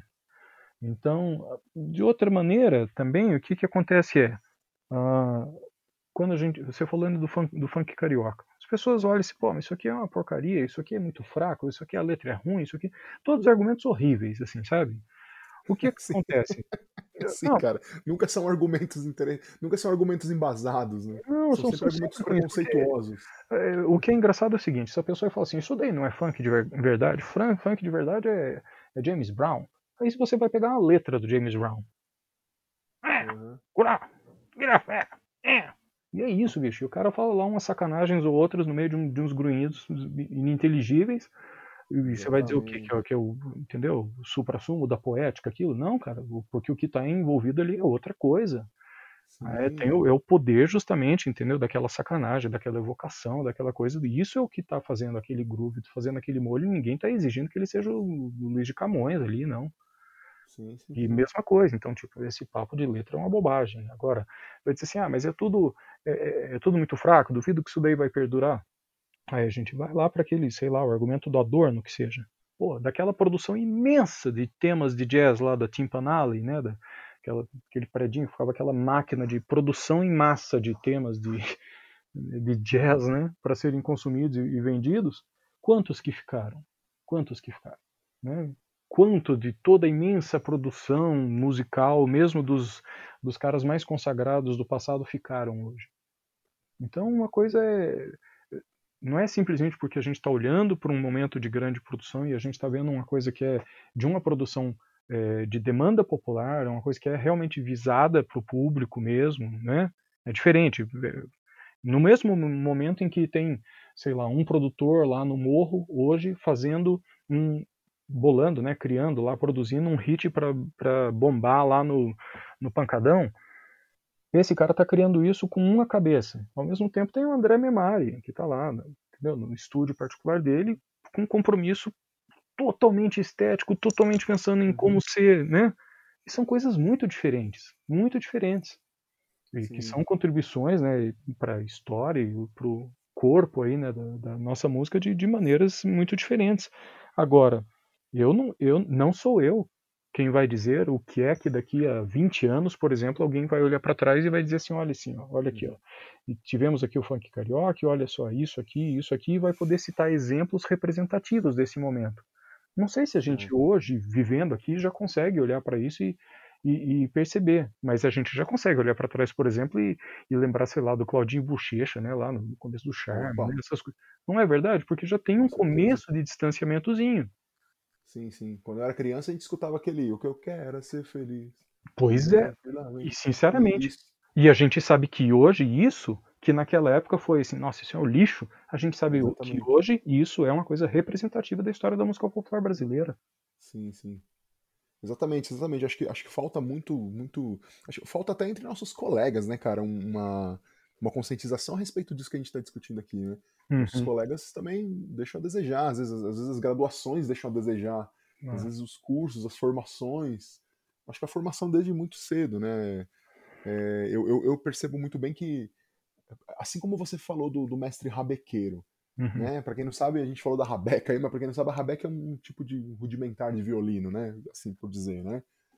É, é, seria é, isso mesmo, né? Ela é um tipo rudimentar, dá a impressão que ela é um instrumento anterior ao violino, né? Sendo que na verdade ela é um instrumento posterior, né?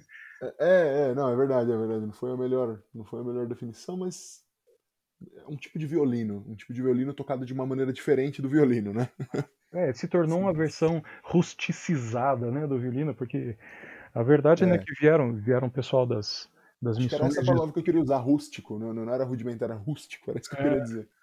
E, e, e, vieram para cá, né, com as plantas que eles tinham, eram plantas de luthiers, né, europeus, e, e naquele sonho, né, meio que do renascimento, assim, né, de construir aqui uma espécie de mundo ideal, né, paradisíaco, sim, assim, sim. Né, do, e aí uhum. tinham lá as missões jesuíticas e eles faziam aqueles instrumentos seguindo plantas de luthiers, tá? Só que, para começar, né, com essas madeiras do litoral, que são madeiras completamente diferentes, muito sim, mais porosas, sim. muito mais macias, não tem nada a ver com as madeiras que normalmente se usam para esses instrumentos, são madeiras de clima temperado, né? Muito mais duras, tal, né? E que uhum. precisam secar muito mais durante muitos anos. Então, só o timbre ali já, já muda muito. Mas uhum. o fato é que assim, as missões acabaram tendo esse fim, né? triste, né, que basicamente se tornaram essa espécie de cercadinho para juntar os índios e depois vir, virem os soldados e matar todo mundo, né? E, e o fato é que esse conhecimento que começou ali de um jeito muito técnico, por assim dizer, né? Porque de fato, né, o, o, as missões acabaram produzindo não só corais, né, super treinados que até viajavam lá para a Europa para se apresentar, né, para mostrar, olha como essas alminhas selvagens podem ser né, salvas né, e produzir a beleza né, divina e, e, tocando esses instrumentos, enfim. Mas aí quando, quando as missões foram desbaratadas, né, foram massacradas, esse conhecimento se foi se perdendo aí pelo meio do mato e naquilo que se tornou a herança da, da, da cultura caiçara, né? Então essa planta, esse jeito né, escrito né, de, de fazer o, o, violino, né, foi, foi virando, virando cada, cada, em cada parte uma coisa diferente até ter esses formatos tão diferentes que a gente tem hoje, né, de instrumentos, mas que partiram, por isso que eu estou dizendo, de plantas muito refinadas, assim, né, mas que acabaram se rusticizando, né, de, de algum jeito assim. E hoje, não é à toa, né, quando a gente toca ali a rabequinha, esse sonzinho chorado da Rabeca é um, é, é, um chorinho que tem muita, muita história triste aí, né? Sim, cara, sim. Pra chegar onde chegou, é. aconteceu muita coisa, né? Muita coisa que tem que ser considerada, né? Pra história, pra história desse instrumento. Oh, eu mas entendo... eu, não, não quero perder o teu gancho. Você tinha falado do, do, do lance do como que eu misturo ah, tanta coisa no Musicafé, né? Músicas de proveniências tão diferentes. De fato, assim, bicho, esse, esse lance do, do Musicafé eu comecei meio à toa, assim, foi acho que eu tava conversando com um amigo, alguma coisa assim, e aí a gente tava tomando café, provavelmente, que é uma coisa que você sabe que eu faço um pouco, né? Sim, sim. e aí e aí ele falou assim: "Ah, tem essa música, ah, essa música tem a ver com café. Ah, tem aquela também". E eu voltei para casa encanado com aquilo, mas quantas músicas? E eram músicas que a gente tava falando de temas de jazz, né? E aí eu fui fazer um levantamentozinho de quantos temas de jazz que eu conhecia que tinham a ver com café, que falavam de café na letra, ou tinham café no título, alguma coisa assim. Putz, aí já deu uma, uma lista grande. Falei assim, mas, mas aí, espera aí. E aí comecei a fazer uma pesquisa para valer disso. Música que tenha alguma coisa a ver com café, que tenha sido ou escrita sobre café, ou que tenha sido eh, cite de alguma maneira a cultura do café, em torno do café, alguma coisa assim. Putz, cara, aí foram que uns dois anos até agora, mais ou menos, de pesquisa de um, de um de um compêndio de tá com mais de 500 títulos, mais ou menos. Hum, e, e, e, que começa lá em, em Mahamaré mesmo, lá no século XVII, XVIII, lá com as sonatas de viola da gamba, né, e que tem uma, uma coisa lá pra, que é do café. Depois tem cantata de, de Bernier, tem, tem cantata de Bach. Bach escreveu uma, uma cantatinha ótima sobre o café, que, por sinal, sob encomenda. Foi, foi uma cafeteria de, de, de Viena, o café Zimmermann encomendou lá, uhum. uma, queria uma, uma, uma musiquinha para ser representada lá na própria cafeteria, como se fosse uma pequena cena, né? Um, ou seja, uma ópera bufa, assim, né? E, olha aí, né? o que, que os músicos fazem, Hernani? Os músicos fazem música por encomenda também, cara. Mas desde sempre. desde, desde sempre. sempre. Isso, isso é muito engraçado, né? Você está falando do preconceito e do quanto que o preconceito existe dentro dos próprios músicos, né? Putz, uhum. nossa, se a gente fosse falar disso, e, e, músico faz sob encomenda também, como eu disse, e, quando a gente começou essa conversa, a gente falou sobre o lance de usar ou não né, o, o fraque, a casaca, sei lá o que, fantasia que seja. E eu me lembrei de uma vez que eu fui tocar numa feira, num, né, num, num evento, uma coisa assim, e aí tava é, era um stand muito grande, né, num, num, lugar lá todo de eventos, e aí tinha uma espécie de entrada principal com um tapete vermelho, com aquelas coisas meio parecendo Hollywood, assim, sabe? E estavam entrando por ali os convidados, com as roupas meio de gala, sabe? Uma coisa assim. E tava ali o cara filmando, sabe? Tava, tava uma cena ali acontecendo. E fui eu e um outro violinista. E aí a gente foi entrando ali, né? Aí um segurança barrou a gente e falou assim: não, não, não Aqui está sendo a entrada né, dos convidados, os, os, os, fornecedores entram por ali, assim. E porque tinha uma entradinha lateral que dava acesso direto ao camarim e ao palco onde a gente iria se apresentar, né? Uhum. O cara ficou tão injuriado, esse violinista que estava comigo, o cara virou assim, mas você pensa o quê? Eu sou um artista. Eu só peguei ele pelo braço e fui indo, velho, vamos ali, vamos ali, cara, vamos ali. Isso é um absurdo. Isso é um absurdo, eu sou um artista. Aí eu falei, eh, eh, pô, o cara repetiu tanto isso e tão injuriado que eu virei para ele e eu respondi mesmo, falei assim, cara, e você acha que Michelangelo era o quê? O cara recebeu uma encomenda, falou assim, ó, pinta isso aqui, faz isso, assim, assim, assado. O cara pegou e fez. E ele é um artista, e não é pelo fato dele ser comissionado, dele ser um empregado, dele ser. Ué, ele é um cara que está executando um ofício né, executando ali o métier dele, sendo pago por isso, ué, peraí, o fato de você ser artista, de você ser músico, não significa que você está acima de, de, né, de, de qualquer circunstância, nem que você é superior a ninguém por isso, entende o que eu quero dizer? E muitas sim, vezes sim. parece que o pessoal respira um pouco, ou quer respirar, ou quer se iludir achando que pode respirar uma coisa assim, sabe? Dessa espécie de de arrogância ou de superioridade. Não, mas eu sou um artista. Eu acho isso, sabe? Isso acaba desembocando nesse tipo de coisa, de um artista poder, inclusive, olhar o trabalho de outro artista, mas que simplesmente não é da mesma expressão que ele uhum. e, e, não reconhecer ali valor ou achar que o valor dele é superior ao do outro. Né? Então, sim, cara, sim, sim. O fato é que, por exemplo, então nesse repertório todo, como eu disse, eu tô, ó, se eu tô falando de Mahamaré, tô falando de Bach, tudo, eu falo assim, ah, legal, né? Pô, mas tudo isso é muito, muito simpático, assim, né? E aí sim, eu, eu, vou juntando tudo quanto é coisa, e com isso eu monto repertórios muito diferentes, que podem ser apresentados. Então, por exemplo, ah, você quer um concerto inteiro só com música barroca sobre café? Eu tenho um repertório assim. Ah, você quer uh, um, um show é, só com temas de Hollywood sobre café. Eu tenho uma coisa também. Aí Você falou do punk rock. Cara, então, punk rock vai ser difícil de montar um show, mas, tipo, uma outra coisa que eu faço também é, é fazer a curadoria de playlists, assim. Então, a pessoa tem lá, por exemplo, sei lá, uma cafeteria e que ela tem um determinado tipo de, de perfil de público bem específico, por exemplo. Tem uma que foi muito legal de fazer, que é um cara que tinha uma, uma cafeteria e a cafeteria dele é uma região mais, mais periferia, entendeu? Que tem um outro tipo de público e tal. E ele foi bem específico. Ele disse, cara, eu quero uma playlist inteira de hip hop sobre café. Eu falei, pronto, eu montei para ele. Ou seja, até isso é possível também. Punk rock como, ou hip hop vai ser difícil de montar um show com músicos que tenham consigam fazer isso, né? Mas, por exemplo, um, um, show com música popular brasileira, com samba, com choro, com, ou mesmo com jazz, ou ritmos latinos, música francesa, música italiana, todas essas coisas dá para fazer, porque aí a gente faz desse jeito, né? Que tipo, são versões disso, são né, instrumentações diferentes. E mesmo nesse, nesse contexto, né, se a gente pensar música popular brasileira, ué, tudo bem, né? É muito bonito você dizer assim, ah, legal, vou colocar lá o samba do café do Baden Powell e Vinícius de Moraes, né? Vou colocar, é, sei lá, o café do Luiz Gonzaga, ou então o café do Jorge Benjor. Uhum. Agora, não, você vai colocar o último café do João Mineiro e Marciano? Entendeu? Você vai, vai colocar conversa aos pés do homem, do Tião Carreiro. Ou seja, dentro da própria música popular brasileira, e, e olha só, eu estou te falando nomes de peso, nomes consagrados.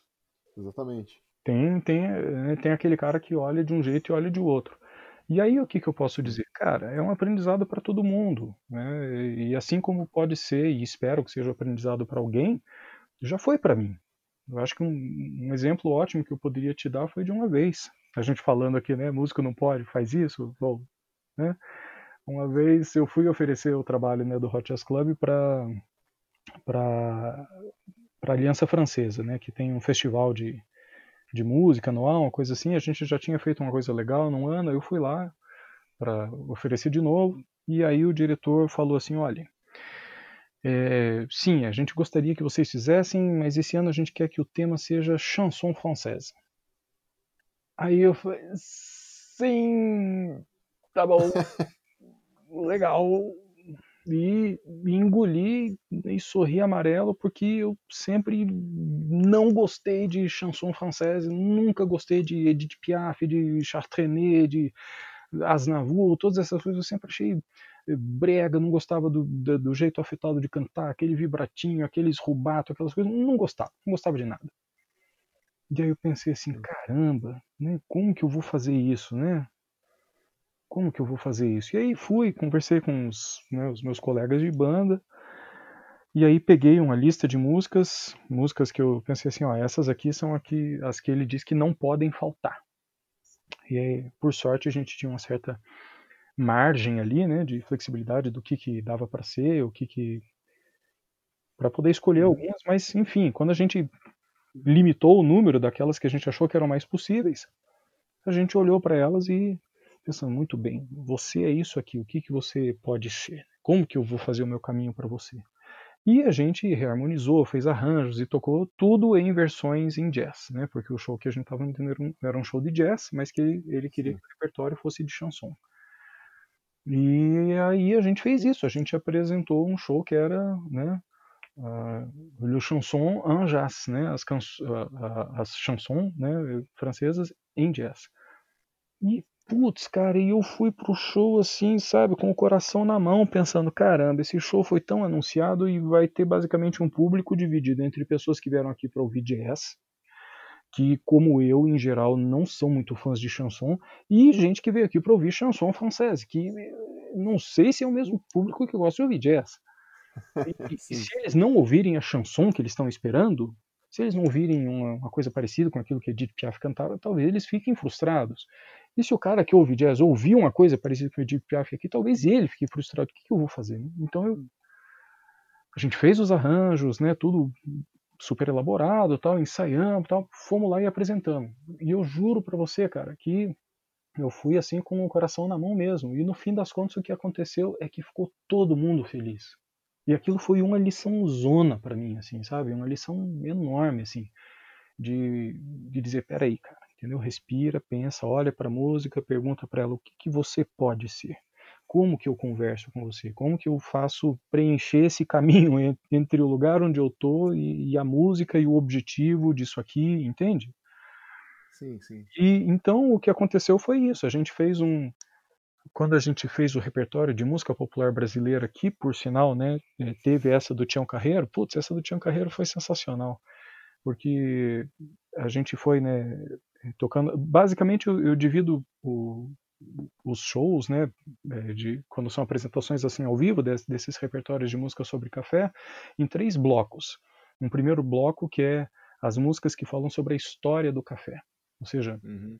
músicas né, que falam tipo, ah, desde a planta, como que é o plantio, como que é a lavoura, né, da onde que veio, ah, veio da África, ah, foi para né, os árabes que fizeram isso, ah, como que foi para vir para o Brasil, como que foi o cultivo, a história, a indústria, toda essa parte assim, né, bem é, samba enredo, né, por assim dizer. É, então tá nesse primeiro bloco que fala a respeito uhum. desses aspectos né, da história do café. Um segundo bloco é quando são músicas que têm a ver com, com, com os hábitos sociais ou de consumo do café, por exemplo, que fala a respeito do café, o lugar, sabe, tipo o boteco, o café, o lugar onde as pessoas tomam café, como que é a convivência social ali, quais são os hábitos, então como que você faz ele em casa, como que você prepara, é, se é no café da manhã, se você toma o café à tarde, então essas coisas meio da crônica, né, da, da vida, meio Chico Buarque, meio Noel Rosa, assim, né, e, e por fim, um último bloco que é das metáforas afetivas do café, ou seja, o tanto que o café é usado na música como como símbolo de alguma coisa. Então, né, assim como você pode dizer que chamar alguém para tomar um café é uma espécie de flerte, você fazer alusão ao café da manhã é uma coisa que né, tá querendo dar uma, uma espécie de é, insinuação, né, de que vocês vão passar a noite juntos, alguma coisa assim. Então, então montando esses, esses três blocos, eu, a gente chega, falando ali né, do, desse bloco histórico, tinha aí essa o momento que eu estava falando a respeito da, do Estado Novo, a respeito né, do, da, da, mudança entre o que eram os antigos barões do, do café, né, do, do, que tinha sido o sistema de né, escravocrata, e depois virou a, a indústria pesada tal. E aí Nessa, é, tinha uma música que era essa do, do Tião Carreiro, Conversa, ao, ao, Conversa aos Pés do Homem, que basicamente é uma moda de viola que, que é de um, de um cafeicultor que vai até Brasília para apresentar a queixa dele né, ao presidente e dizendo assim, olha, então, né, o preço do café foi tabelado e aí não está dando para eu pagar os meus custos e eu apostei tudo nisso. Olha, eu, eu, dei o meu voto de confiança em você, seu presidente, mas aí como é que eu faço, né? Uhum. E aí quando eu vi o ano que aquilo foi escrito, pô, aquilo foi escrito, bicho, em 68, assim, aí eu pensando assim, nossa, o que que estava acontecendo? Pô, meu, estava acontecendo Woodstock, estava acontecendo aquelas loucuras lá, né?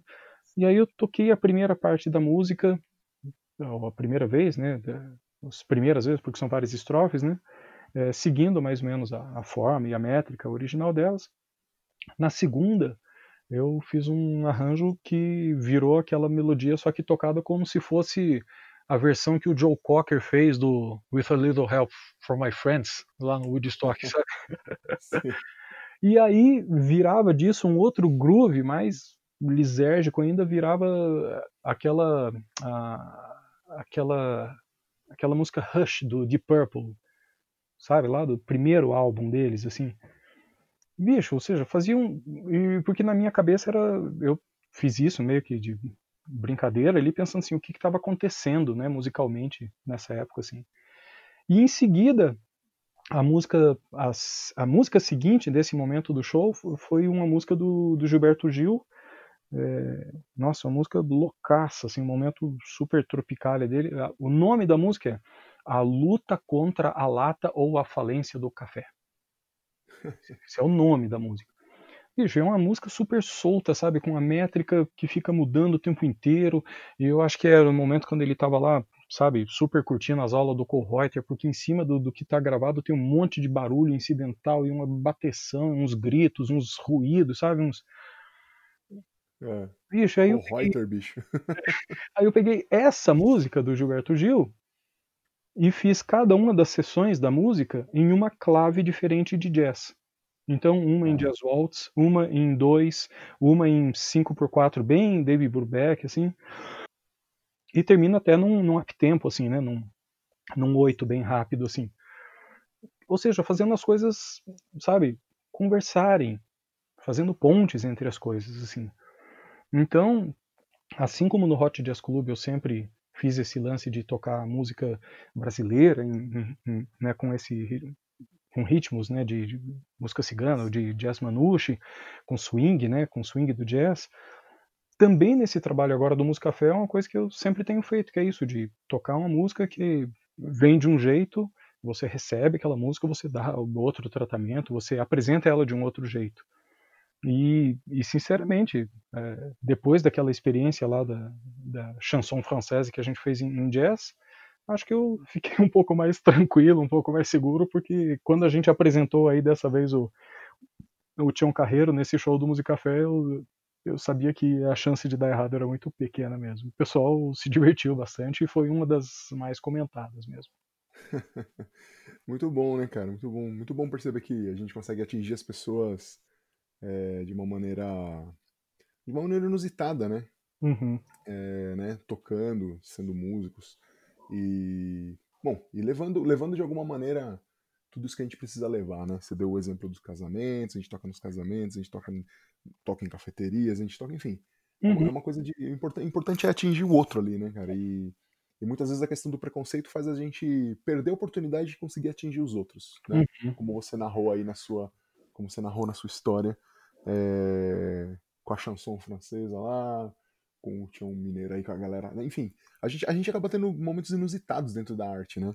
Uhum. É, e a gente pode se privar deles, né? Por causa de alguma coisa que a gente pensa. E, e galera, assim, agora, bom, acredito que já falamos bastante sobre muitos assuntos. Ah, Dois tagarela, né? Estamos aqui falando, é, estamos aqui falando sobre muitos assuntos, desmembrando muitas coisas. Com certeza dá pra falar de muita coisa ainda, porque tudo dá um gancho pra alguma coisa, né, cara? Uhum. Ainda mais conversando com o Hernani, que o cara é uma enciclopédia humana. Tudo, o, cara, o cara consegue emendar uma coisa na outra e ele acha os ganchos pra tudo. E tudo tem uma explicação muito bem coerente, né? E tudo muito bem amarrada, cara. Isso é muito bom. A gente, a gente tem que fazer. Teríamos que fazer um, um novo programa falando de, de outras. de, Estamos outros, de outros assuntos, de outros ganchos, cara, né? A respeito disso aqui. Opa, E assim, como, como eu faço com todos os participantes aqui do podcast, agora vamos entrar numa parte do, do bate-bola aqui. Vambora. Bate-pronto, sabe? Pergunta, você responde. É curtinho. São só são só duas perguntinhas, na verdade. Depois vou querer que você indique uma coisinha pra galera. E aí depois você fala um pouquinho do que você pode, dos seus contatos. E aí a gente vai pra nossa pergunta final, que é a pergunta cabalística. Ô, Hernani, Manda ver. rapidão, assim, ó. Bate pronto. Por que, que você faz o que você faz, cara?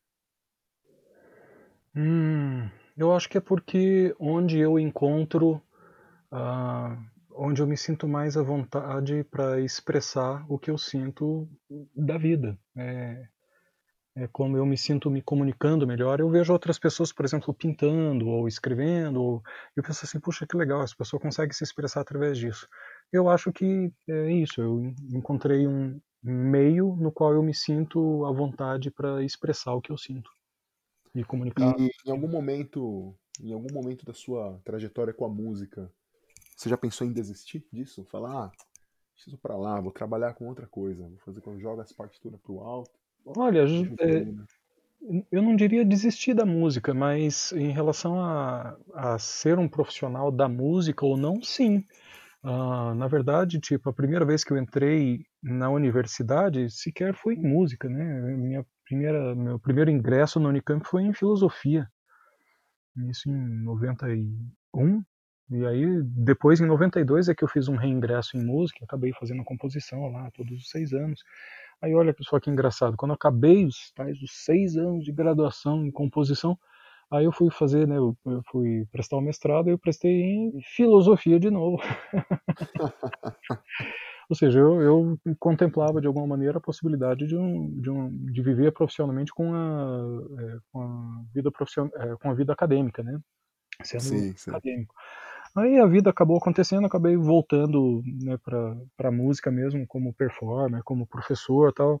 E se bem que mesmo durante o tempo do, sei lá, do, quando eu estava ainda né, fazendo lá o mestrado na filosofia, eu continuava dando aula de, de música mesmo. Mas eu imaginava assim, ah, vai que um dia, sei lá, me mudo para um outro país e que aí não vou ter essa estrutura de trabalho que tenho aqui, vai que decido né, me dedicar a isso. Não podia ser, mas enfim, nunca acabou acontecendo para que eu chegasse lá e vivesse isso e, e, sequer pudesse pensar assim, nossa, não, eu preciso mesmo, né? Não, ou seja, nunca tive tão apartado assim da música a ponto de poder imaginar isso. Ah, bom, acho que a maioria, a maioria, do, a maioria dos convidados aqui, eles, eles acabam, a maioria dos convidados acabam dizendo que sim, já pensaram, né, não, não viver profissionalmente da música, né, em algum momento, mas acabam sempre sendo puxados para ela. É, é um negócio, é um negócio que, cara, é um negócio que não dá, não dá para largar não. Hernani, você tem um vasto, um vasto conhecimento aí de repertório, você é uma pessoa que já ouviu muita coisa, tenho certeza que ainda ouve muita coisa. E o que, que você poderia indicar de tudo isso, cara? o que, que você poderia indicar para as pessoas que estão ouvindo a gente agora aqui. É... Que, que, artista, que música, ou que, que, que disco, o que, que você pode indicar para o pessoal ouvir aqui? Ah, legal. Ó, eu, eu, eu sou muito ruim com esse negócio de indicar um, né? O pessoal me chamou para fazer lá os desafios de um disco, um livro, uma coisa assim. Putz, cada postagem minha que era para ser de uma capa são 20, sabe? Ah, eu, eu não consigo, eu não consigo fazer isso aí não. Eu, eu é. desisto. A galera me marca, eu deixo para lá. Eu não vou fazer não. Mas vamos lá. Então, eu, eu pelo menos eu vou, você, você, vou tentar ser legal assim, já que a gente vou tentar dar um, uma indicação para quem quer ouvir violino popular. Eu acho que é isso.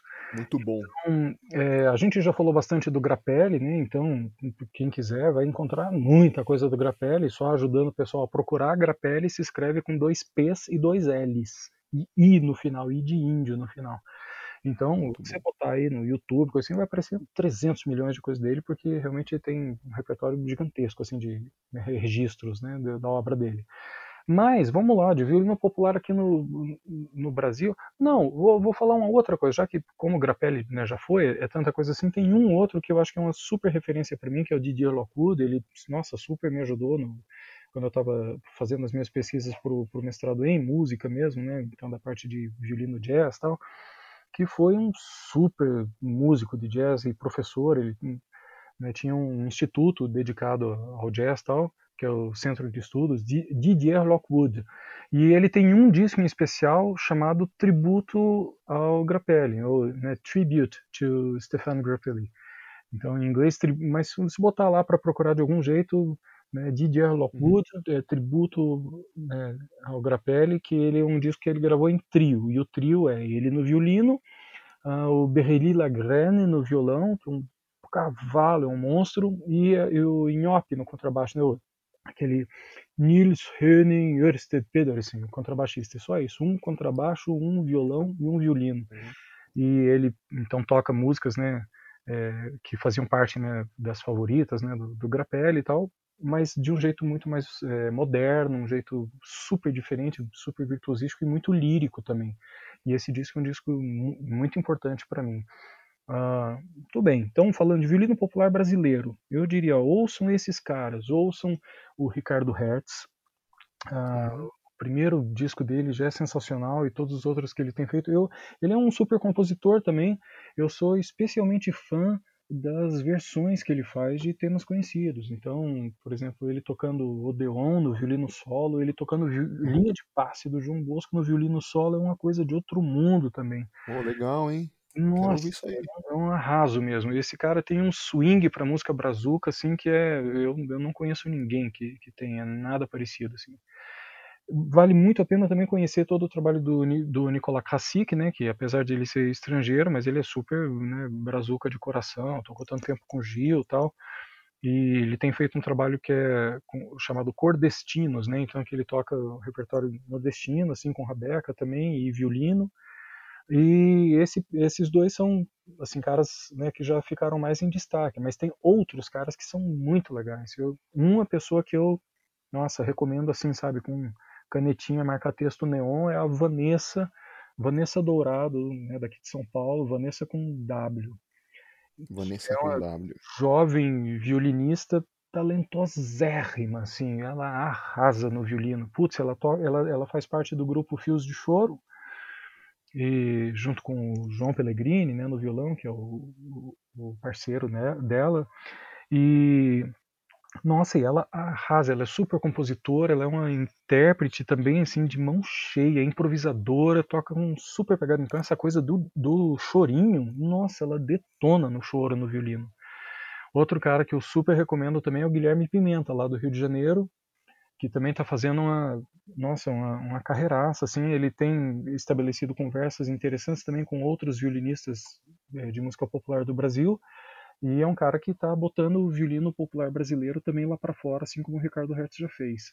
Ele, nossa, é mega talentoso também. E o último cara que eu diria é lá, lá do sul, o Gabriel Vieira, que está agora, enquanto a gente está conversando, o cara está participando de um super festival de jazz internacional, e também é super compositor e super intérprete e, e, no entanto tem essa pegada mais world né, por assim dizer mais internacional Sim. assim então o Gabriel é mais autoral tem muito sotaque de música brasileira Né, o Krasik tem essa coisa mais né, nordestina também, mas ele tem uma linguagem de jazz muito forte. O Ricardo Hertz é super brazuca, swingueiro, assim, e a Vanessa super do choro, assim. Cada um é são muito fortes. Então, eu acho que só esses caras que eu, tô dizendo aí da, da, da cena que estão atuantes, sabe, que estão tocando pra caramba, produzindo pra caramba, são super referências, assim. Muito bom, muito bom, gente. Tomem nota aí. É, obviamente, depois eu dou as referências para vocês também. Muitas referências legais, muitas. Durante a conversa inteira tivemos muitas referências legais, né? Além dessas que ele indicou aqui, ele falou coisas durante a conversa que, que, né, que vale a pena ir lá e dar um Google, coloca no YouTube, dá um jeito de procurar para ouvir todas essas coisas. Agora, Hernani, é o momento de você poder vender o seu peixe. Eu quero que você nesse momento da lojinha, Oba. você consiga vender tudo que você pode, falar tudo que você faz, o que você não faz e o que eles podem te chamar para fazer. E vamos lá, 3, 2, 1, pode vender. Maravilha. Ó, eu tenho um Uno que tá meio baleado aqui. Né? não, na real, então vamos lá. É o seguinte, então, eu tenho é, tenho esse, esse grupo Hot Jazz Club, né, que a princípio era um trio, né, de violino, violão e e contrabaixo. No entanto, a gente tem muitas formações, tanto né, quarteto, que a gente gravou dois discos também, como com acordeon, com tudo quanto é formação. E você encontra gente como Hot Jazz Club no, no Facebook, no YouTube. É, então, Hot Jazz Club mesmo, né? Três, três palavrinhas assim. E, e fazendo isso, tocando com como jazz cigano, com swing manouche, assim, repertório mais variado possível. Tem esse outro trabalho que a gente falou aqui também, né, que é o Musicafé, que você encontra também no YouTube, encontra também no, no Facebook com, né, com esse nome, Música Café tudo junto, assim, né, e acentinho no final. Ah, para achar mais fácil no Facebook, dá para ser arroba musicafesp, com SP Boa. no final. E, e aqui é esse trabalho que a gente faz, que a gente tem é, monta repertórios de música de tudo quanto é época, gênero, estilo, ritmo, mas que tem a ver com café de algum jeito. E que mais? Ah, tem um, outro trabalho também que eu tenho feito com, com o Marcelo Modesto, guitarrista, que, que chama Sambalada Jazz. Tudo escrito junto. Sambalada Jazz, com dois Z's, né? É, e que basicamente a gente toca bastante coisa de, de samba, né, de repertório tradicionalzão do samba, Nelson Sargento mesmo, Candeia tal, só que a gente toca com uma pegada meio jazzística, assim. E o que mais? Ah, e tem um projeto que está saindo aí do, do forno, que é o projeto Zazu. Z-A-Z-O-U, que é um, um, um, projeto super bacana que eu estou feliz de, de fazer, que reúne repertório do movimento Zazu, que foi aquele época no, enquanto na França estava tendo a ocupação né, dos alemães, e que foi um movimento de resistência, fez parte da, da, da resistência francesa, resistência cultural, e que o pessoal ouvia e curtia e dançava e tocava música swing como uma forma de resistência ao fascismo, né? Então, uhum. esse esses azul, esse projeto que eu estou fazendo agora, né, que pretendo lançar em breve, é um, um, projeto que deve reunir esse tipo de, de repertório lá da, da música azul, juntando com, com reinterpretações em swing, então de repertório de, de música de protesto daqui do Brasil, né, os clássicos dos, dos anos de governo duro, né, os anos duros aqui do Brasil, e até surpresinhas, pô, eu achei super legal que eu tive que colocar no repertório também, achei uma música do Pet Shop Boys, que eles fizeram em homenagem ao Movimentos Azul. Olha, muito interessante, que legal, cara. É, como você disse, eu não, não tenho a cabeça muito fechada, não acho legal botar as coisas para conversarem mesmo. Muito bom, cara, muito bom, muito bom, muito bom, muito bom. Meus amigos, meus amigos, esse foi o Hernando Teixeira, a gente vai encerrar agora com a pergunta cabalística que vocês sempre ai, querem ai, ai. ouvir. Vocês querem saber o que, que os músicos pensam sobre isso? Aliás, é, é a pergunta, é a pergunta de, de, de, confronto, é a pergunta que pode gerar choros de alegria ou choros de, de raiva. Depende de quem estiver te ouvindo e depende da resposta que você der. Ai, ai, esse aqui é um momento. Na verdade, esse é um momento que eu faço, todo mundo já sabe, é um momento em homenagem ao Antônio Abujanra, que no seu programa Provocações ele sempre perguntava com aquela voz grave e ameaçadora o que é a vida o que é a vida Verdade. e ameaçava o seu convidado, ele olhava e ele praticamente te colocava contra a parede, assim, falando o que é a vida, me diz o que é a vida para você. E eu sei que a vida do músico é a música. A, a, hum. Para nós, a música é a nossa vida. Então, nada mais natural do que eu te perguntar, Hernani, para você, o que é a música? A música, o que é a música? Putz, é, é, é isso, é uma, é uma forma de, de expressão, é uma forma artística, é, um, é uma das partes né, da nossa cultura e que eu acho, nossa, indissociável do resto. Eu não consigo pensar na música da gente sem a arquitetura da gente, sem a história da gente, sem a literatura da gente, uh, sem a gastronomia da gente. É... Então, de certa maneira, eu faço música olhando para todas essas outras coisas.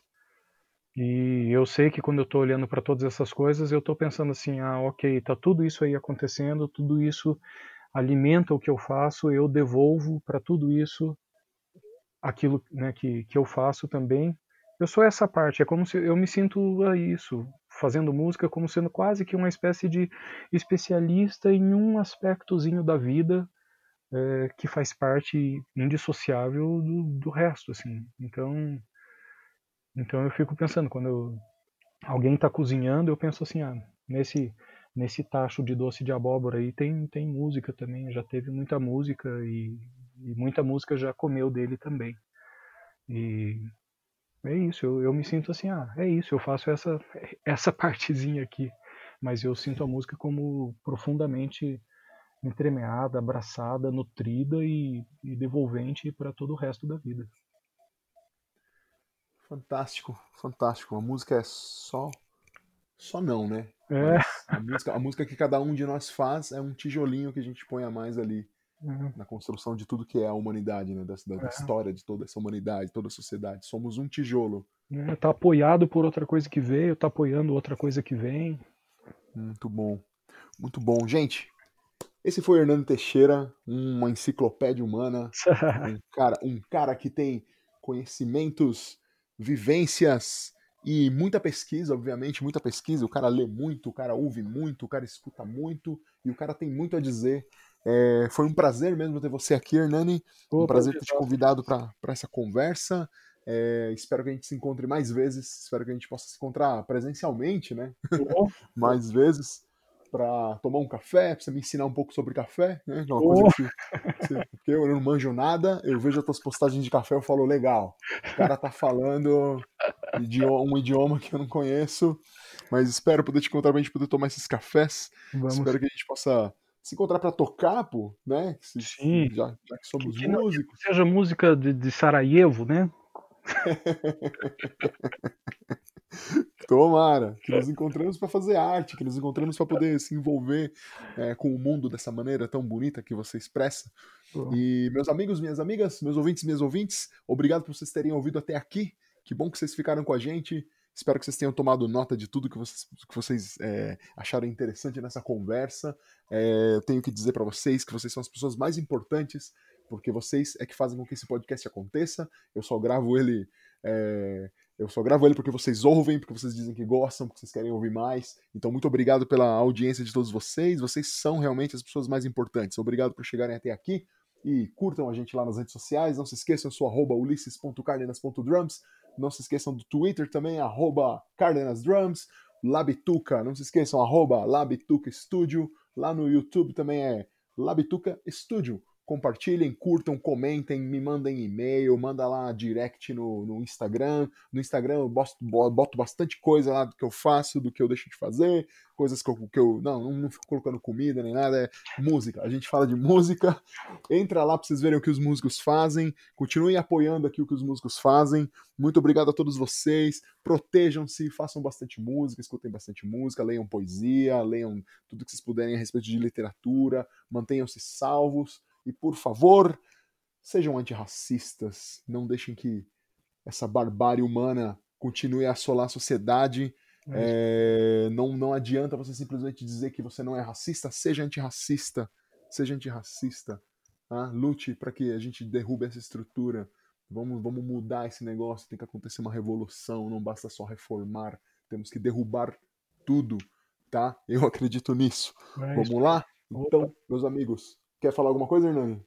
Não, é, é, isso aí. Acredito que você deva, né, sei lá, de alguma maneira fornecer aí os, os links ou referências para o pessoal, para quem quiser me encontrar também nas redes aí, né, Hernani Teixeira, Hernani com E no começo e I no final. O pessoal consegue me, me achar aí no Facebook, essas coisas, estamos aí. Isso aí, meus amigos. Sigam lá o Hernani. Muito obrigado por vocês estarem até aqui. Bebam muita água, cuidem-se e é isso aí. Tchau. Tchau, tchau. Este programa foi gravado no estúdio Labituca. Produção, edição e direção Pedro Zaluba e Mauro Malatesta. Pauta Ulisses Cárdenas. Façam música, não façam guerra!